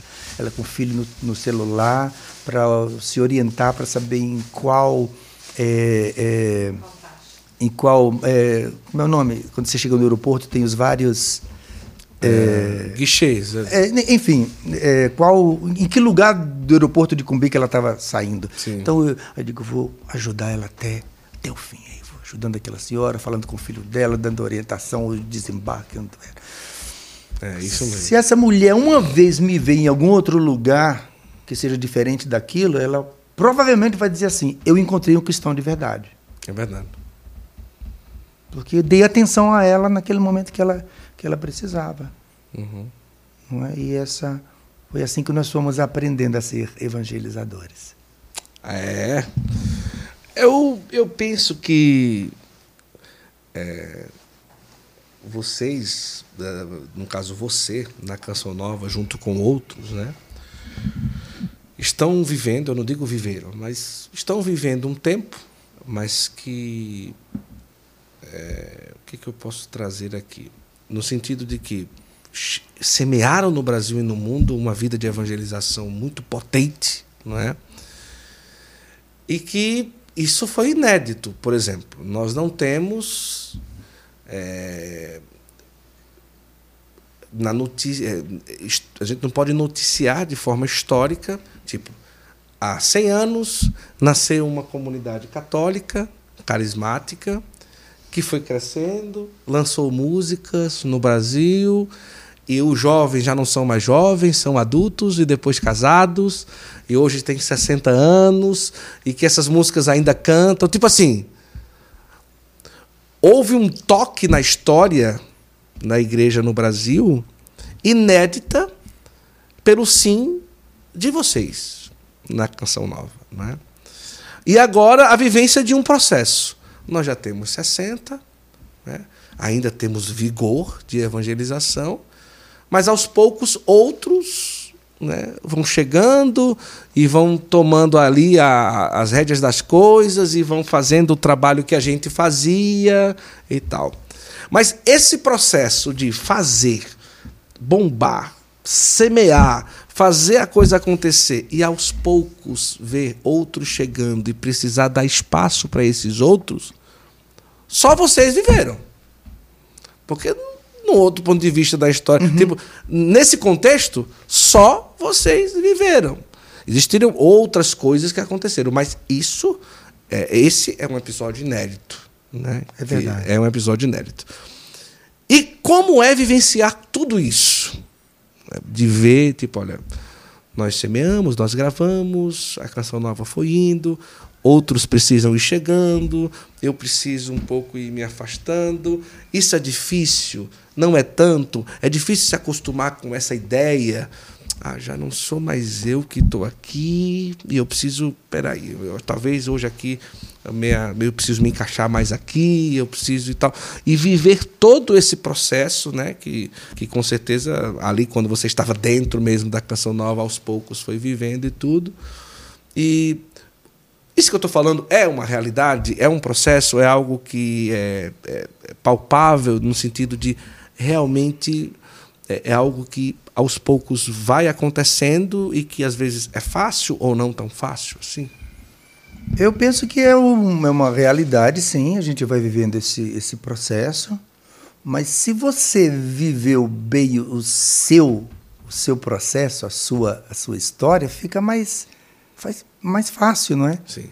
Se você se deu todo o seu gás, entende? Se você fez aquilo que foi a sua a sua parte, você fez com garra, fez com com amor, ver outros florescendo é uma é uma coisa muito linda, uhum. não é? Mais uma vez a gente volta para o Padre Jonas. Esses dias não é, puseram, é, acho que foi na Canção Nova mesmo, um vídeo bem antigo onde o Padre Jonas ele ele ele diz assim, eu estou do lado dele, não é? E ele diz assim: o que eu vou fazer agora pode ser até que seja uma coisa ridícula. Eu, Padre Jonas, sou um pregador conhecido, admirado no Brasil, e o que, que eu vou fazer agora? Eu vou passar meu microfone aqui para o Ricardo. Não é? E o Ricardo é, tem essa, essa, essa espontaneidade, ele, ele vem, ele quer falar alguma coisa, e eu passo o microfone para ele. Por que, que eu faço isso? Ele diz, eu faço isso porque eu sei muito bem o que eu quero. Eu quero que os meus filhos preguem melhor do que eu. Eu quero que os meus filhos cantem melhor do que eu.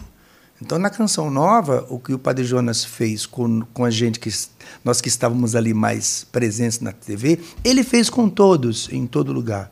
O Padre Jonas, à medida em que ele pôde, ele foi nos colocando, nos colocando para frente. Então, ver outros chegando e ocupando Sim. e ocupando lugar e fazendo bem, fazendo bonito, é uma, é uma graça de Deus imensa. Uma vez que você fez a sua própria estrada. Eu não, não sofro muito com essas coisas, não. Porque eu, eu, eu penso assim que, apesar da minha, da minha timidez, não é porque eu sempre fui, fui tímido, eu, eu fui muito corajoso também na, na evangelização. Eu, eu dei passos assim que eu não, não me imaginaria dando.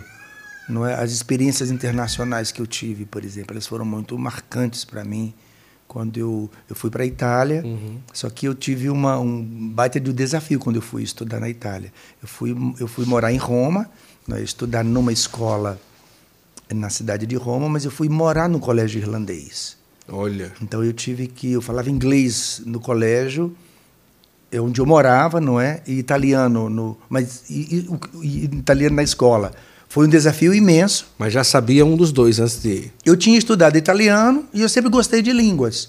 Mas eu tive um momento em que eu disse assim: ou eu vou aprender essas duas línguas, ou eu vou ter assim um, ou eu, então eu vou estragar tudo. Eu vou fazer com que essa experiência seja muito difícil. Uhum. E aí eu me determinei a viver aquela experiência, não é? E o que rendeu isso, isso para mim de experiência internacional, não é? Nos congressos para as novas comunidades, foi quando eu pude gravar o CD em inglês e o CD italiano e fazer o show de lançamento em Assis e também na Irlanda. Quer dizer, esta esta essa experiência da gente é, se colocar por, por inteiro naquela naquilo que lhe é que lhe é pedido é, é de fato fundamental. É. Como que é hoje ser o Ricardo Sá da Canção Nova, meio que não estando diretamente lá, mas que sempre foi uma liderança lá dentro, porque faz parte dos primeiros, né? Então, querendo ou não, não tem jeito, tem ali um como é que eu posso dizer, um resquício fundacional nisso daí. Isso ninguém pode negar. Né? Você esteve entre os primeiros né, é, na canção nova e sem poder, de certa forma, diretamente é, colaborar ou, sei lá, ajudar a conduzir as coisas. Estar um pouco de fora, ver a canção nova e e deixar o curso como sempre foi e tudo. Mas quem ajuda a gerar ou a criar um filho ali tem uma coisa forte, não é? Tipo, meu Deus, é, isso aqui eu concordo, eu acho lindo, isso aqui eu já não concordo, isso aqui não é, isso aqui não é e tudo. Como que você trabalha tudo isso e e, e consegue enxergar, não, o meu lugar agora é aqui, né? E eu preciso entender isso. De fato, esse é um desafio enorme, porque quando eu, quando eu visito a canção nova, ou quando eu vejo a canção nova na televisão, ou quando eu escuto a canção nova no rádio, não é? Eu sou canção nova do, do, do, último fio de cabelo, que são os últimos meses, não é? Sim. Até o dedão, até o dedão do pé, eu sou canção nova. Então eu, eu, eu sempre fui muito crítico a respeito da, da canção nova, e o Padre Jonas sabe disso, porque eu, eu dizia coisas para ele assim a respeito do nosso, do nosso trabalho. Então, eu, eu só consigo ver a canção nova com um olhar crítico, porque eu quero que a canção nova é, faça cada vez, cada vez melhor. Eliana, Eliana sabe disso. Então eu ouço a canção nova, eu, eu vejo a TV e eu já vejo que está bom, eu, segundo o meu critério, obviamente, né? eu vejo o que pode, o que pode melhorar, penso na colaboração que eu poderia dar agora, principalmente por causa da maturidade, não é? E, e é claro que é, trabalhar tudo isso não é nada, não é nada fácil, não é? Porque é, o, o, a canção nova é um carisma, não é, que foi derramado sobre sobre mim, Sim. não é? É uma coisa assim absolutamente inegável. Uhum. Então, trabalhar isso não, não é fácil, mas eu penso que eu tô, que eu tô conseguindo. Eu estou conseguindo por causa da, da compreensão justamente do, do carisma, porque não diz respeito muito às coisas que você faz, mas diz respeito assim à pessoa que você que você é. Uhum.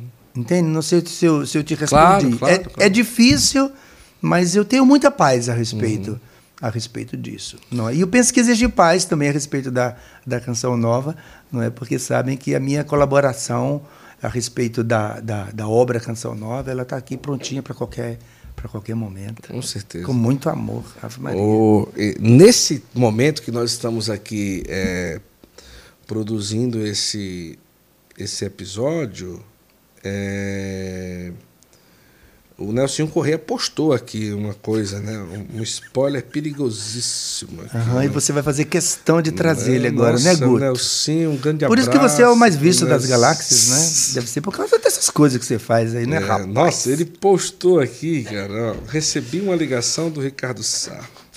Ele já começa tipo assim. O Será que ele é esperto, Não, não, não. O spoiler tem realmente fontes seguras, né? É, então, é, contando-me que ele e a Eliane estão voltando Não, eu, eu, eu, eu, eu tô me lembrando de quem foi que trouxe pra você, inclusive, essa postagem. Né? Pois é, pois foi, é. né? E, e aqui, vamos lá. Aí ele diz assim: que Deus abençoe vocês, que as bênçãos de Deus recaiam sobre suas vidas. Deus abençoe em nome do Pai, do Filho e do Espírito Santo. Rezemos Amém, por eles. isso, Ave Maria cheia de graça. Já Isso começou mesmo. a rezar pela volta de vocês, né? Para Cachoeira Paulista. Uma postagem que nesse momento aqui já está chegando a 400 comentários. É, Vai, vai, Padre vai, Jonas, vai, vou ler os comentários, tá? Vou ler os dois ou três comentários, tá? Tá. Padre Jonas lá do céu reunindo os filhos dele novamente. Deus Que seja coisa mais linda. É. Que notícia boa, Nelsinho. Que alegria. Não sei para que saíram.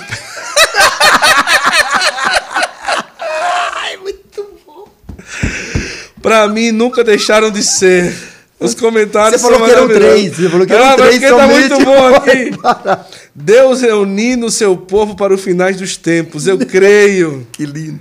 Que emoção ler essa notícia. Olha, eu acho maravilhoso são os comentários das Eu pessoas, também né? acho. Quase 400 comentários nessa postagem que foi feita há quatro horas Ah. do Nelson. Sim, é que você quer Me saber, parece que o povo, me parece Você que o povo está feliz com isso, não é? Tá feliz com essa notícia. Agora, você sabe por que, que o povo fica feliz com essa notícia? Hum. Você sabe? Não, por quê? Você não sabe? Você é um tão inteligente, não sabe por que, que o povo está feliz? Por quê? Ai, destralou meu. Por quê? Você não sabe mesmo? Tem a mínima ideia por que, que o povo fica feliz? Ah, não, imagino, mas não sei. Não, fala. vou- a gente trocou um pouquinho de lugar agora. Por, por que, que você acha que o povo está feliz, Guto? Ah, não sei. Eu acho que o sentimento de que, sei lá, voltou para o lugar certo, sei lá, não sei, alguma coisa assim, mas não sei. Por que que acha? Porque as pessoas, elas, primeiro que elas nos amam. A gente é, banhado de amor com esses Verdade. comentários. Entende? A gente fica muito agradecido porque existe um amor muito grande. A Eliana e eu, a gente experimenta, em momentos assim, um amor imenso. Um amor por nós, um desejo que nós sejamos abençoados, um desejo. E, primeiro, então, um amor por nós, depois, um amor pela canção nova. Como a nossa canção nova é amada, não é? É amada. E depois as pessoas ficam felizes porque elas reconhecem.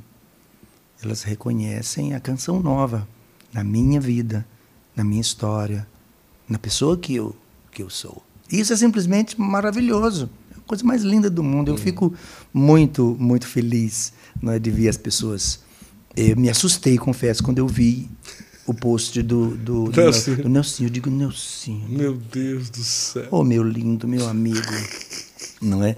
Mas, é, mas o Nelsinho ficou muito feliz, de fato. Sim. é? Eu liguei para ele hoje, um pouquinho antes de vir para cá. Liguei para ele e contei essa boa, essa boa notícia. Então, em tudo isso está a presença de, de Nosso Senhor. Olha que coisa mais linda essa pessoa que comenta aí dizendo, né? Padre Jonas reunindo os filhos dele para os finais do tempo. Olha a força disso no coração das pessoas. é impressionante. Não é porque a gente vive tempos tão difíceis. E se esta, esta filha de Deus, essa criatura de Deus, esse filho de Deus aí, reconhece que através da do, pelo fato do Padre Jonas estar hoje no céu, ele reúne seus filhos por causa da vinda de nosso Senhor. Eu só tenho a dizer, Guto, que assim seja. É, que assim seja. Entende? né? Que assim seja, porque tudo isso é lindo demais. Agora, é, as pessoas estão perguntando o tempo inteiro, estão votando para canção nova, estão votando para canção nova, vai votar para canção nova, vai votar para canção nova, canção nova. Vamos, vamos seguir os nossos, os A nossos priori passos, está é? voltando para Cachoeira, Sim. né? provavelmente. Né? Agora é muito lindo o modo como as pessoas é, é, veem a mão de Deus É. nesses, nesse, nesse movimento que Eliana e eu estamos, estamos vivendo. dúvida, sem Não é? Nós estamos, é, de fato, é, no, no momento em que o, o povo de Deus tem nos coberto de, de amor. É. Né? E a gente tem noticiado nas nossas mídias sociais que a nossa agenda para 2024 ela está aberta para shows, para retiros para casais, para dias de louvor, para Maravilha. aprofundamentos. Não é ali no, no, no Instagram mesmo tem contato que fala direto direto comigo e a gente vai se se, se organizando e o povo está numa felicidade imensa e nós também, Com certeza. não é? por compreender justamente que nesse momento nosso Senhor nos convida para que nós eh, retomemos esse aspecto da nossa missionariedade.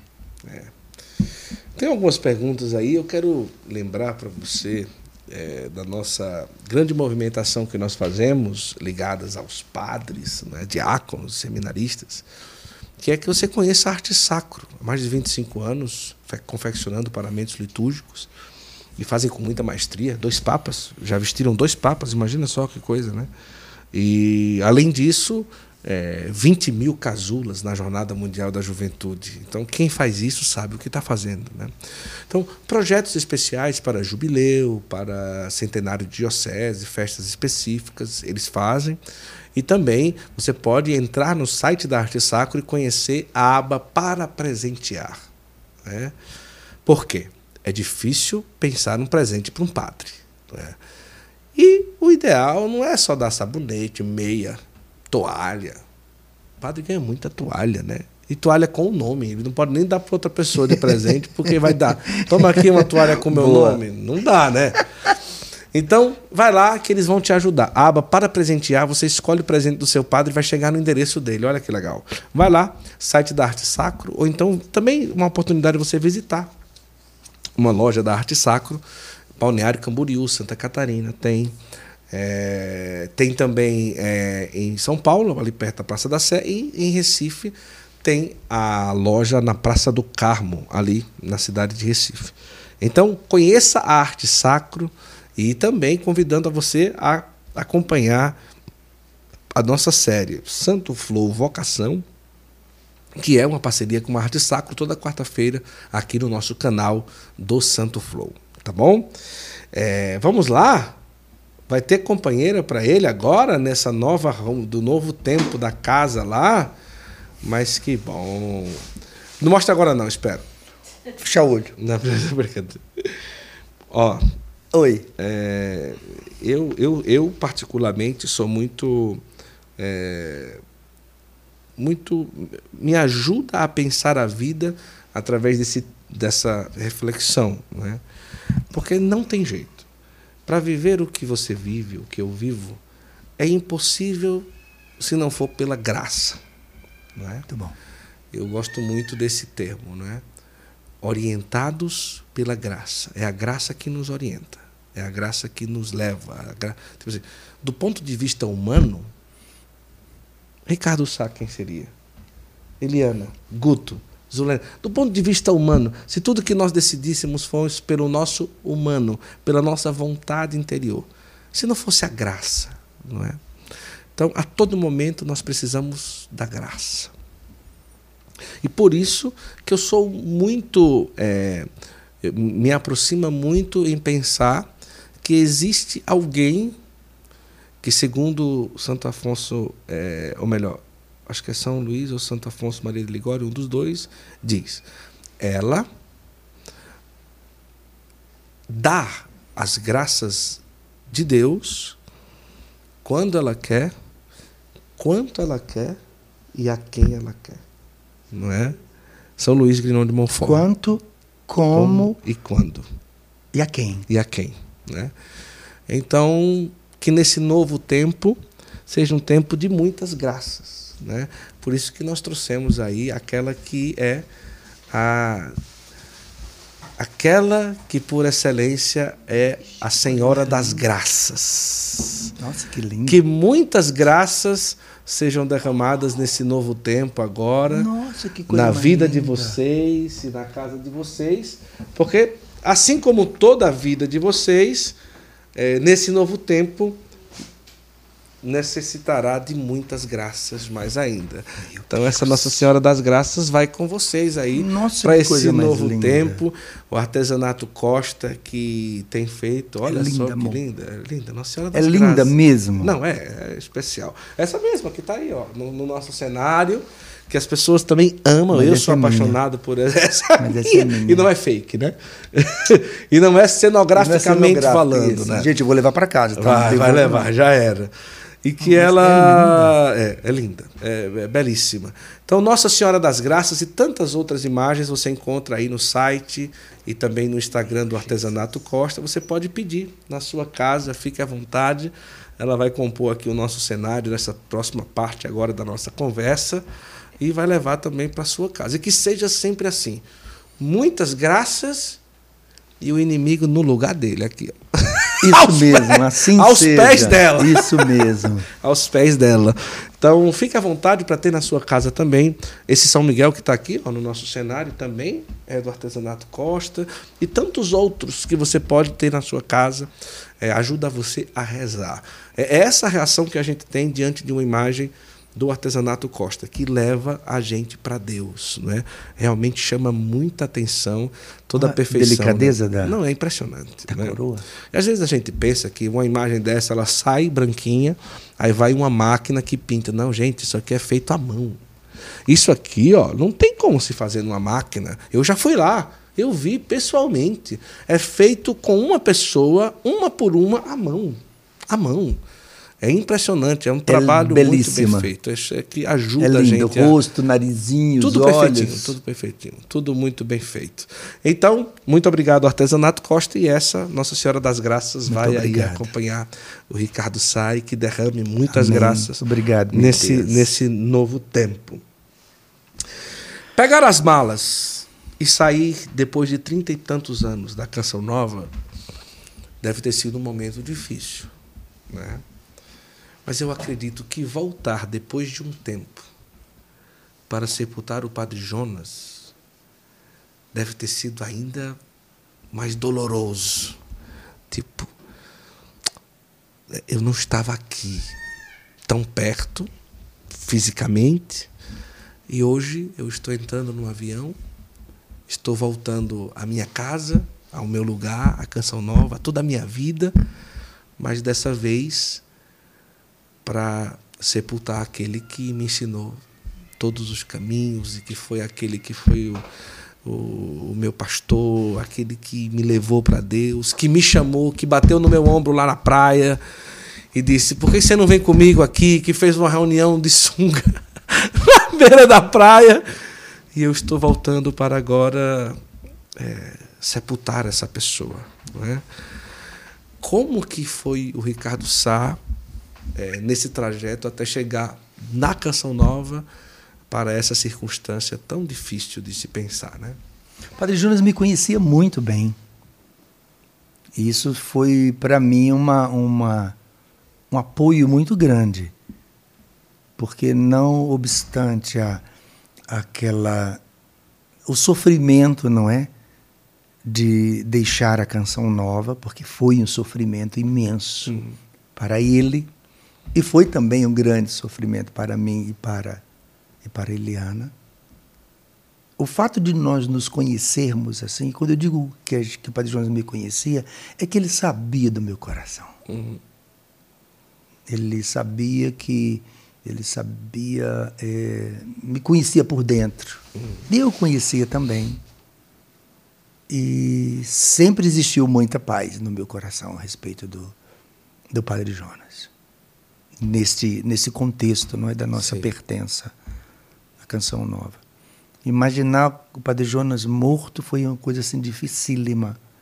Né? Eu ficava, quando a gente voou de Aracaju para para São Paulo e depois para Cachoeira Paulista, eu ficava me, me antepondo à cena de encontrá-lo num caixão. Que coisa mais absurda, não é? Então eu ficava tentando me, me preparar para aquele, para aquele momento, não é? E ele estava muito bonito, uhum. porque ele sempre foi muito, muito bonito, muito bonito, muito bem vestido de branco. de branco e azul. Aí eu cheguei, cheguei ali pelo lado esquerdo do, do rincão e fui vendo aquele caixão e o Padre Jonas já ali dentro. E me emocionei muito, naturalmente, né, por uhum. vê-lo. E fiquei assim muito agitado, eu fiquei muito perturbado, não é, com aquela com aquela cena. Não é? Mas eu não tinham muitas pessoas ali naquele momento que nós chegamos, chegamos bem tarde, por volta das 11 horas. E aí eu disse para o padre que estava aqui do meu lado esquerdo, que eu não lembro quem era, eu disse eu preciso beijá-lo, porque eu sempre me encontrei com ele e dava muito beijinho nele. Aí o pai disse assim: pula a corda aí. Eu pulei a corda, chamei a Eliana junto comigo e quase que eu deitei em cima dele no, no caixão. Uhum. Porque aí eu cobri ele de, de beijo, de carinho, como eu sempre, como eu sempre fiz. E ali, Guto, a minha, o que eu estava dentro de mim de, de pesar, de dor, se converteu numa alegria, eu confesso. E depois eu comecei a identificar que existia também alegria em muitos de nós, filhos Sim. do Padre Jonas, que, que estávamos ali. Eu entendo que era uma alegria assim da missão cumprida, uhum. era alegria. Quantas vezes ele ele descreveu um pouco a chegada dele no céu, né? Tem até uma pregação dele, não é que ele fala desse momento quando ele chegaria no no céu e como ele desejava esse esse momento. Então eu fui ficando muito agradecido a Deus. Depois, a música tema do sepultamento do Padre Jonas foi que Santidade de Vida. Uhum. Né, que muitas pessoas pensam que é uma composição dele, mas essa uhum. música é minha. Sim. Então eu cantei várias vezes, eu escutei cantar várias vezes, eu escutei ser tocada. Ficou assim um, um hino ali do sepultamento dele. Então você pode imaginar o que significava, né, é. aquilo lá. Aquilo lá para mim. Verdade. E a respeito dele, muita assim, muita saudade, é claro. Mas principalmente ele é muito ele é muito vivo, né? Você vê quantas vezes eu estou falando do Padre Jonas aqui. Uhum. Não, é? E não é só porque a gente está. É porque eu, ele quase tudo que eu aprendi no, na vida sobre, uhum. sobre evangelização, eu aprendi com, com o Padre Jonas. Né? Eu penso que muitas coisas que eu faço até muito parecido com ele. Uhum. Né? Esses dias uma criança disse para mim assim, nossa, você tem a voz parecida com o Padre Jonas. Uhum. A criança não, não inventa essas é coisas, verdade, né? É e eu fiquei, fiquei, todo, fiquei todo feliz. Não é... é uma experiência que a gente não queria passar, não é ver o Padre Jonas morto. Uhum. Mas é, foi tudo com muita paz depois que eu fui lá e, e cobri ele de, de beijo, de carinho e pude, uhum. me, e pude me despedir. Mas a, a, experiência era essa de que ele me conhece. Uhum. E eu conheço. Ele sabe do que é feito o meu, o meu coração. É, Posso perguntar perguntas difíceis, amor? Posso ou não? Pode não, ela já fica nervosa, tá vendo, Eliana? Pode, capricha, porque todo mundo tem, tem um pouco de receio de, de magoar de alguma forma. Ah, não, não, não. Eu tô em casa. Não, mas era difícil, mas não, não é de magoar. É, até que ponto é, o fato de estar naquele momento do sepultamento, de ver tudo aquilo acontecer, contribuiu na possibilidade de volta a São Paulo e Cachoeira Paulista ou o fato não tem relação nenhuma com esse processo de discernimento de retorno a São Paulo? Vou ser bem sincero com você. Uma das experiências mais fortes que a gente viveu durante o sepultamento do Padre Jonas foi os membros da comunidade nos abraçando e dizendo no nosso ouvido: volta. Uhum. Foi um. Eu já estava cansado, eu já estava assim, esgotado. Eu já estava dizendo assim: meu Deus, não vou não vou dar conta. Porque os nossos irmãos lá uhum. em Cachoeira Paulista nos encheram de Sim. carinho, abraço, e aproveitava, abraçava e vinha no ouvido volta. Oh, meu Deus. É claro que isso tem eco dentro, é. dentro da gente. É, é, é, óbvio. Não é que isso ecoa uhum. muito, muito forte. Sim. Eu não sei responder para você é, é, até que ponto Sim. esta experiência da morte do Padre Jonas. E o que é? aconteceu lá? O que aconteceu lá e a nossa e a nossa vinda agora para São Paulo, eu não sei dizer para você em que é, é, é, o tanto que uma coisa está ligada à outra, mas é muito difícil que não uhum. que não esteja. Entendi. Entende? E eu vejo isso assim com muita com muita naturalidade, porque é, é, assim que as coisas elas se, se manifestam quando a gente está buscando é, dar uma resposta cada vez mais concreta nessa compreensão tão difícil da, da vontade de Deus. Uhum. Não é? A experiência da pertença à canção nova, Guto, ela é como um carimbo dentro de, dentro de mim. Uhum. Entende? Nada nada mudou, não é? Que essa experiência nos faz mais próximos, assim, materialmente da canção nova, obviamente que, que sim. Se isso repercute dentro, dentro de mim, é claro que sim. O tanto, eu não sei ainda. Vamos, vamos fazer, isso. vamos fazer a, a experiência.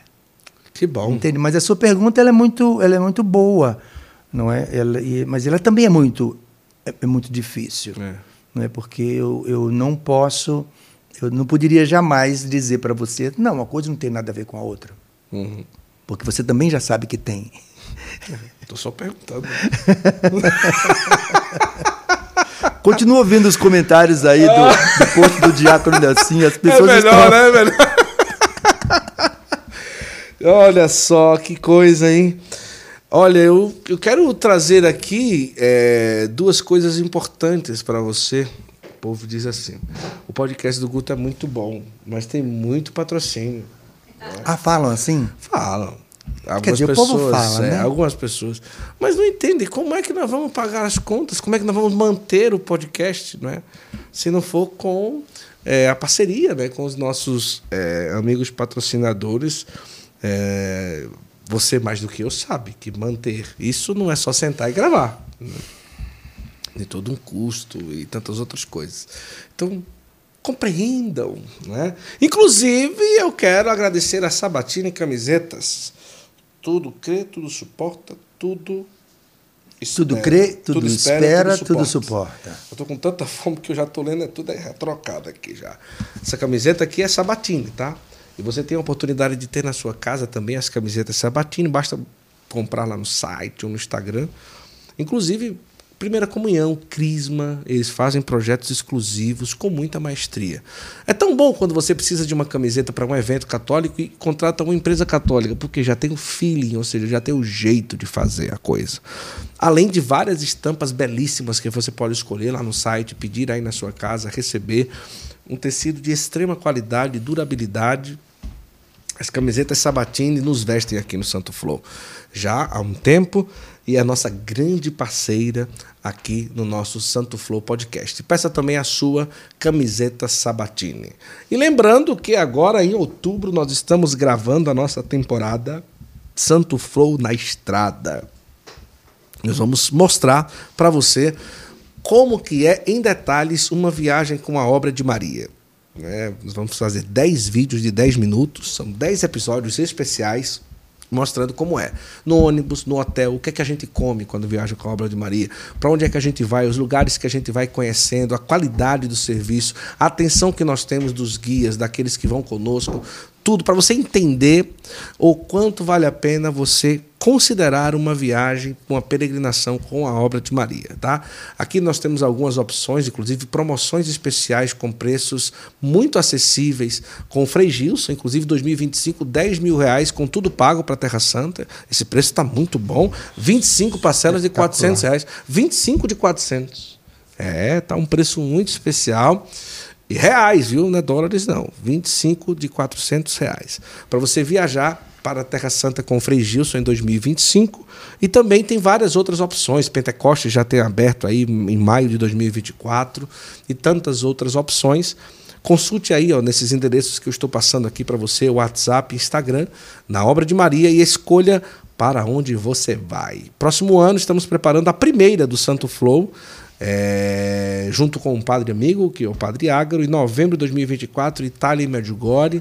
E a gente depois vai convidar você para ir conosco também. Vai ser uma grande alegria estarmos juntos, tá bom? Eu tenho vontade de fazer, sabe o quê? Retiro para casais. Em uma, em uma peregrinação. Aham. Acho que alguém já fez isso, mas eu nunca fiz. Eu, eu tenho vontade. Tipo assim, A Eliana e eu temos muita vontade de fazer isso já faz muito tempo. imagina, tipo assim, uma peregrinação específica para trabalhar com os casais. Vamos fazer? Tipo assim, vamos pensar nisso daí, né? Seria uma experiência linda, hein? imagina. Tudo focado. O que, é que vai falar no ônibus? Sempre uma temática. Criar ali um roteiro que seja sempre voltado um para roteiro casais. talvez até romântico, não é? romântico, né? Uma visita que seja espiritual, né? Ali e também romântico, né? Olha, coloca nos comentários o que é que você acha dessa ideia. Vamos casar sobre isso. Mas eu quero também aqui agradecer muito ao Ricardo Sá. Gente, nós gravamos aqui, você está vendo separado, mas nós gravamos os dois no mesmo dia. Nós produzimos os dois no mesmo dia. Então nós já estamos juntos aqui há basicamente. Vamos ver aqui. Cinco horas. É, mas não, mais ou menos isso. né? É, Quase cinco horas quase cinco juntos horas. aqui nessa sala, gravando, e eu quero muito agradecer a generosidade de vocês de estarem aqui conosco, né? Praticamente um dia inteiro juntos aqui conosco. E como que foi bom estarmos juntos. Muito bom. obrigado. Providencial Um- mesmo. É como um retiro, né? É, eu vivo bom. esses momentos assim como um retiro. Me, me refaz, eu rezo, me, me ilumina. Não é muito bom. Muito obrigado, Guto. Eu agradeço muito. Deixa eu agradecer a Ítalo Brasileiro. Você conheceu aqui um pouco do prédio, Conheci, né? sensacional, O teatro. parabéns. Que Hum. lindo aqui, hein? Hum, nem me fale. Ele é, ele é parecido comigo, amor. Ele vê o teatro, ele já vê o evento. E- Exatamente. Ele, ele não vê não, quero voltar lá. Eu quero- Ele ter que eu não vou vê- cantar ali. Ele não rapaz. vê o teatro. Eu sei como é. Isso Ele já mesmo. vê ali cheio, ele já vê a temática, ele já isso vê a mesmo. programação. Eu já vejo as cores. Já tá tudo vejo as luzes. Já tá cara é tudo doido. pronto. O evento na cabeça dele no Teatro da Rita no Brasileiro. Olha que coisa, hein? Olha, se você quer fazer uma graduação de qualidade, pós-graduação, procura o Centro Universitário Ítalo Brasileiro, que é a nossa casa aqui do Santo Flow, aqui em São Paulo. E também fica também o convite para você conhecer o grande complexo, a Gruta do Arcanjo, que está sendo construído na cidade na qual nós moramos, é, São Miguel Arcanjo, e você vai ter a oportunidade de conhecer a construção da maior estátua católica do mundo. 69 metros. Você viu o vídeo um pouquinho, não foi? Eu vi, é impressionante. Mais impressionante ainda estar aqui pertinho da gente. Pertinho. Vamos lá, A né? Vamos marcar essa visita. Você está vendo aí na tela também a oportunidade de você ser um devoto, de você colaborar com o que você tem é, possibilidade. E essa colaboração, imagina você deixar um pouco de você nessa grande obra de Deus, que é a Gruta do Arcanjo. Então, vai lá. Liga, fala agora nesse WhatsApp que está aí e diz: Eu quero ser um devoto de São Miguel, colaborar com a Gruta do Arcanjo, porque essa marca do céu na terra pode ter um pouco de você e isso eu tenho certeza que vai produzir muitos frutos, tá certo? Vai lá, fala aí no WhatsApp.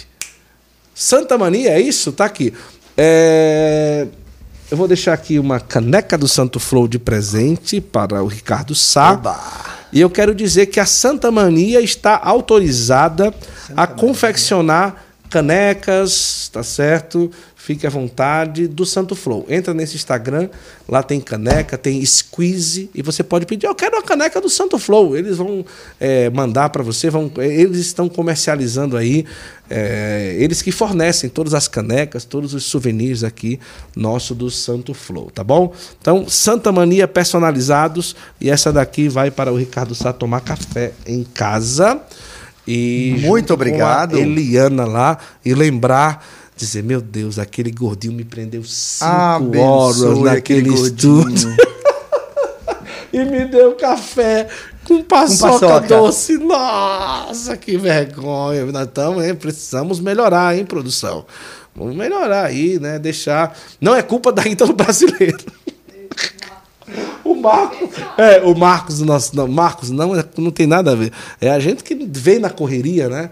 A gente, a gente mora duas horas e meia de São Paulo. Quando a gente chega, é só ligar a câmera e gravar. E, e eles perceberam. Chega, saiu um convidado, A gente almoçou em 20 minutos, chegou o próximo convidado.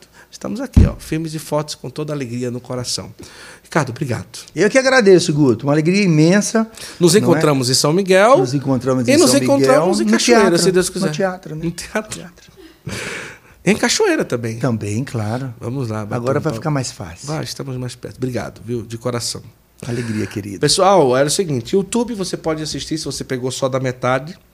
E amanhã, Spotify, Deezer, Google Podcast, Apple Music, Kawaii, TikTok. Todos os lugares você encontra um pouco da nossa conversa. Eu quero dizer para você uma coisa: até o próximo Santo Flow, se Deus quiser. Tchau, tchau. Fiquei sabendo de algumas condições que você não pode perder. Só a RDP Viagens, a obra de Maria Peregrinações, tem como oferecer uma coisa dessa. Considere uma viagem dessa ou qualquer outro roteiro com quem sabe fazer viagem com espiritualidade. Olha o que vai aparecer agora na sua tela, estas oportunidades mais do que especiais. Olha, peregrinação para Pentecostes em 2024 por um preço muito especial, com Frei Gilson, inclusive. Também Frei Gilson, Padre Roger Luiz, Padre Edmilson. Agora você pode, em novembro de 2024, por 2.480 dólares, você pode passar o Natal aonde Jesus nasceu, em Belém. Olha que coisa linda. Com o Frei Gilson na Terra Santa, muito especial também, em dezembro de 2024.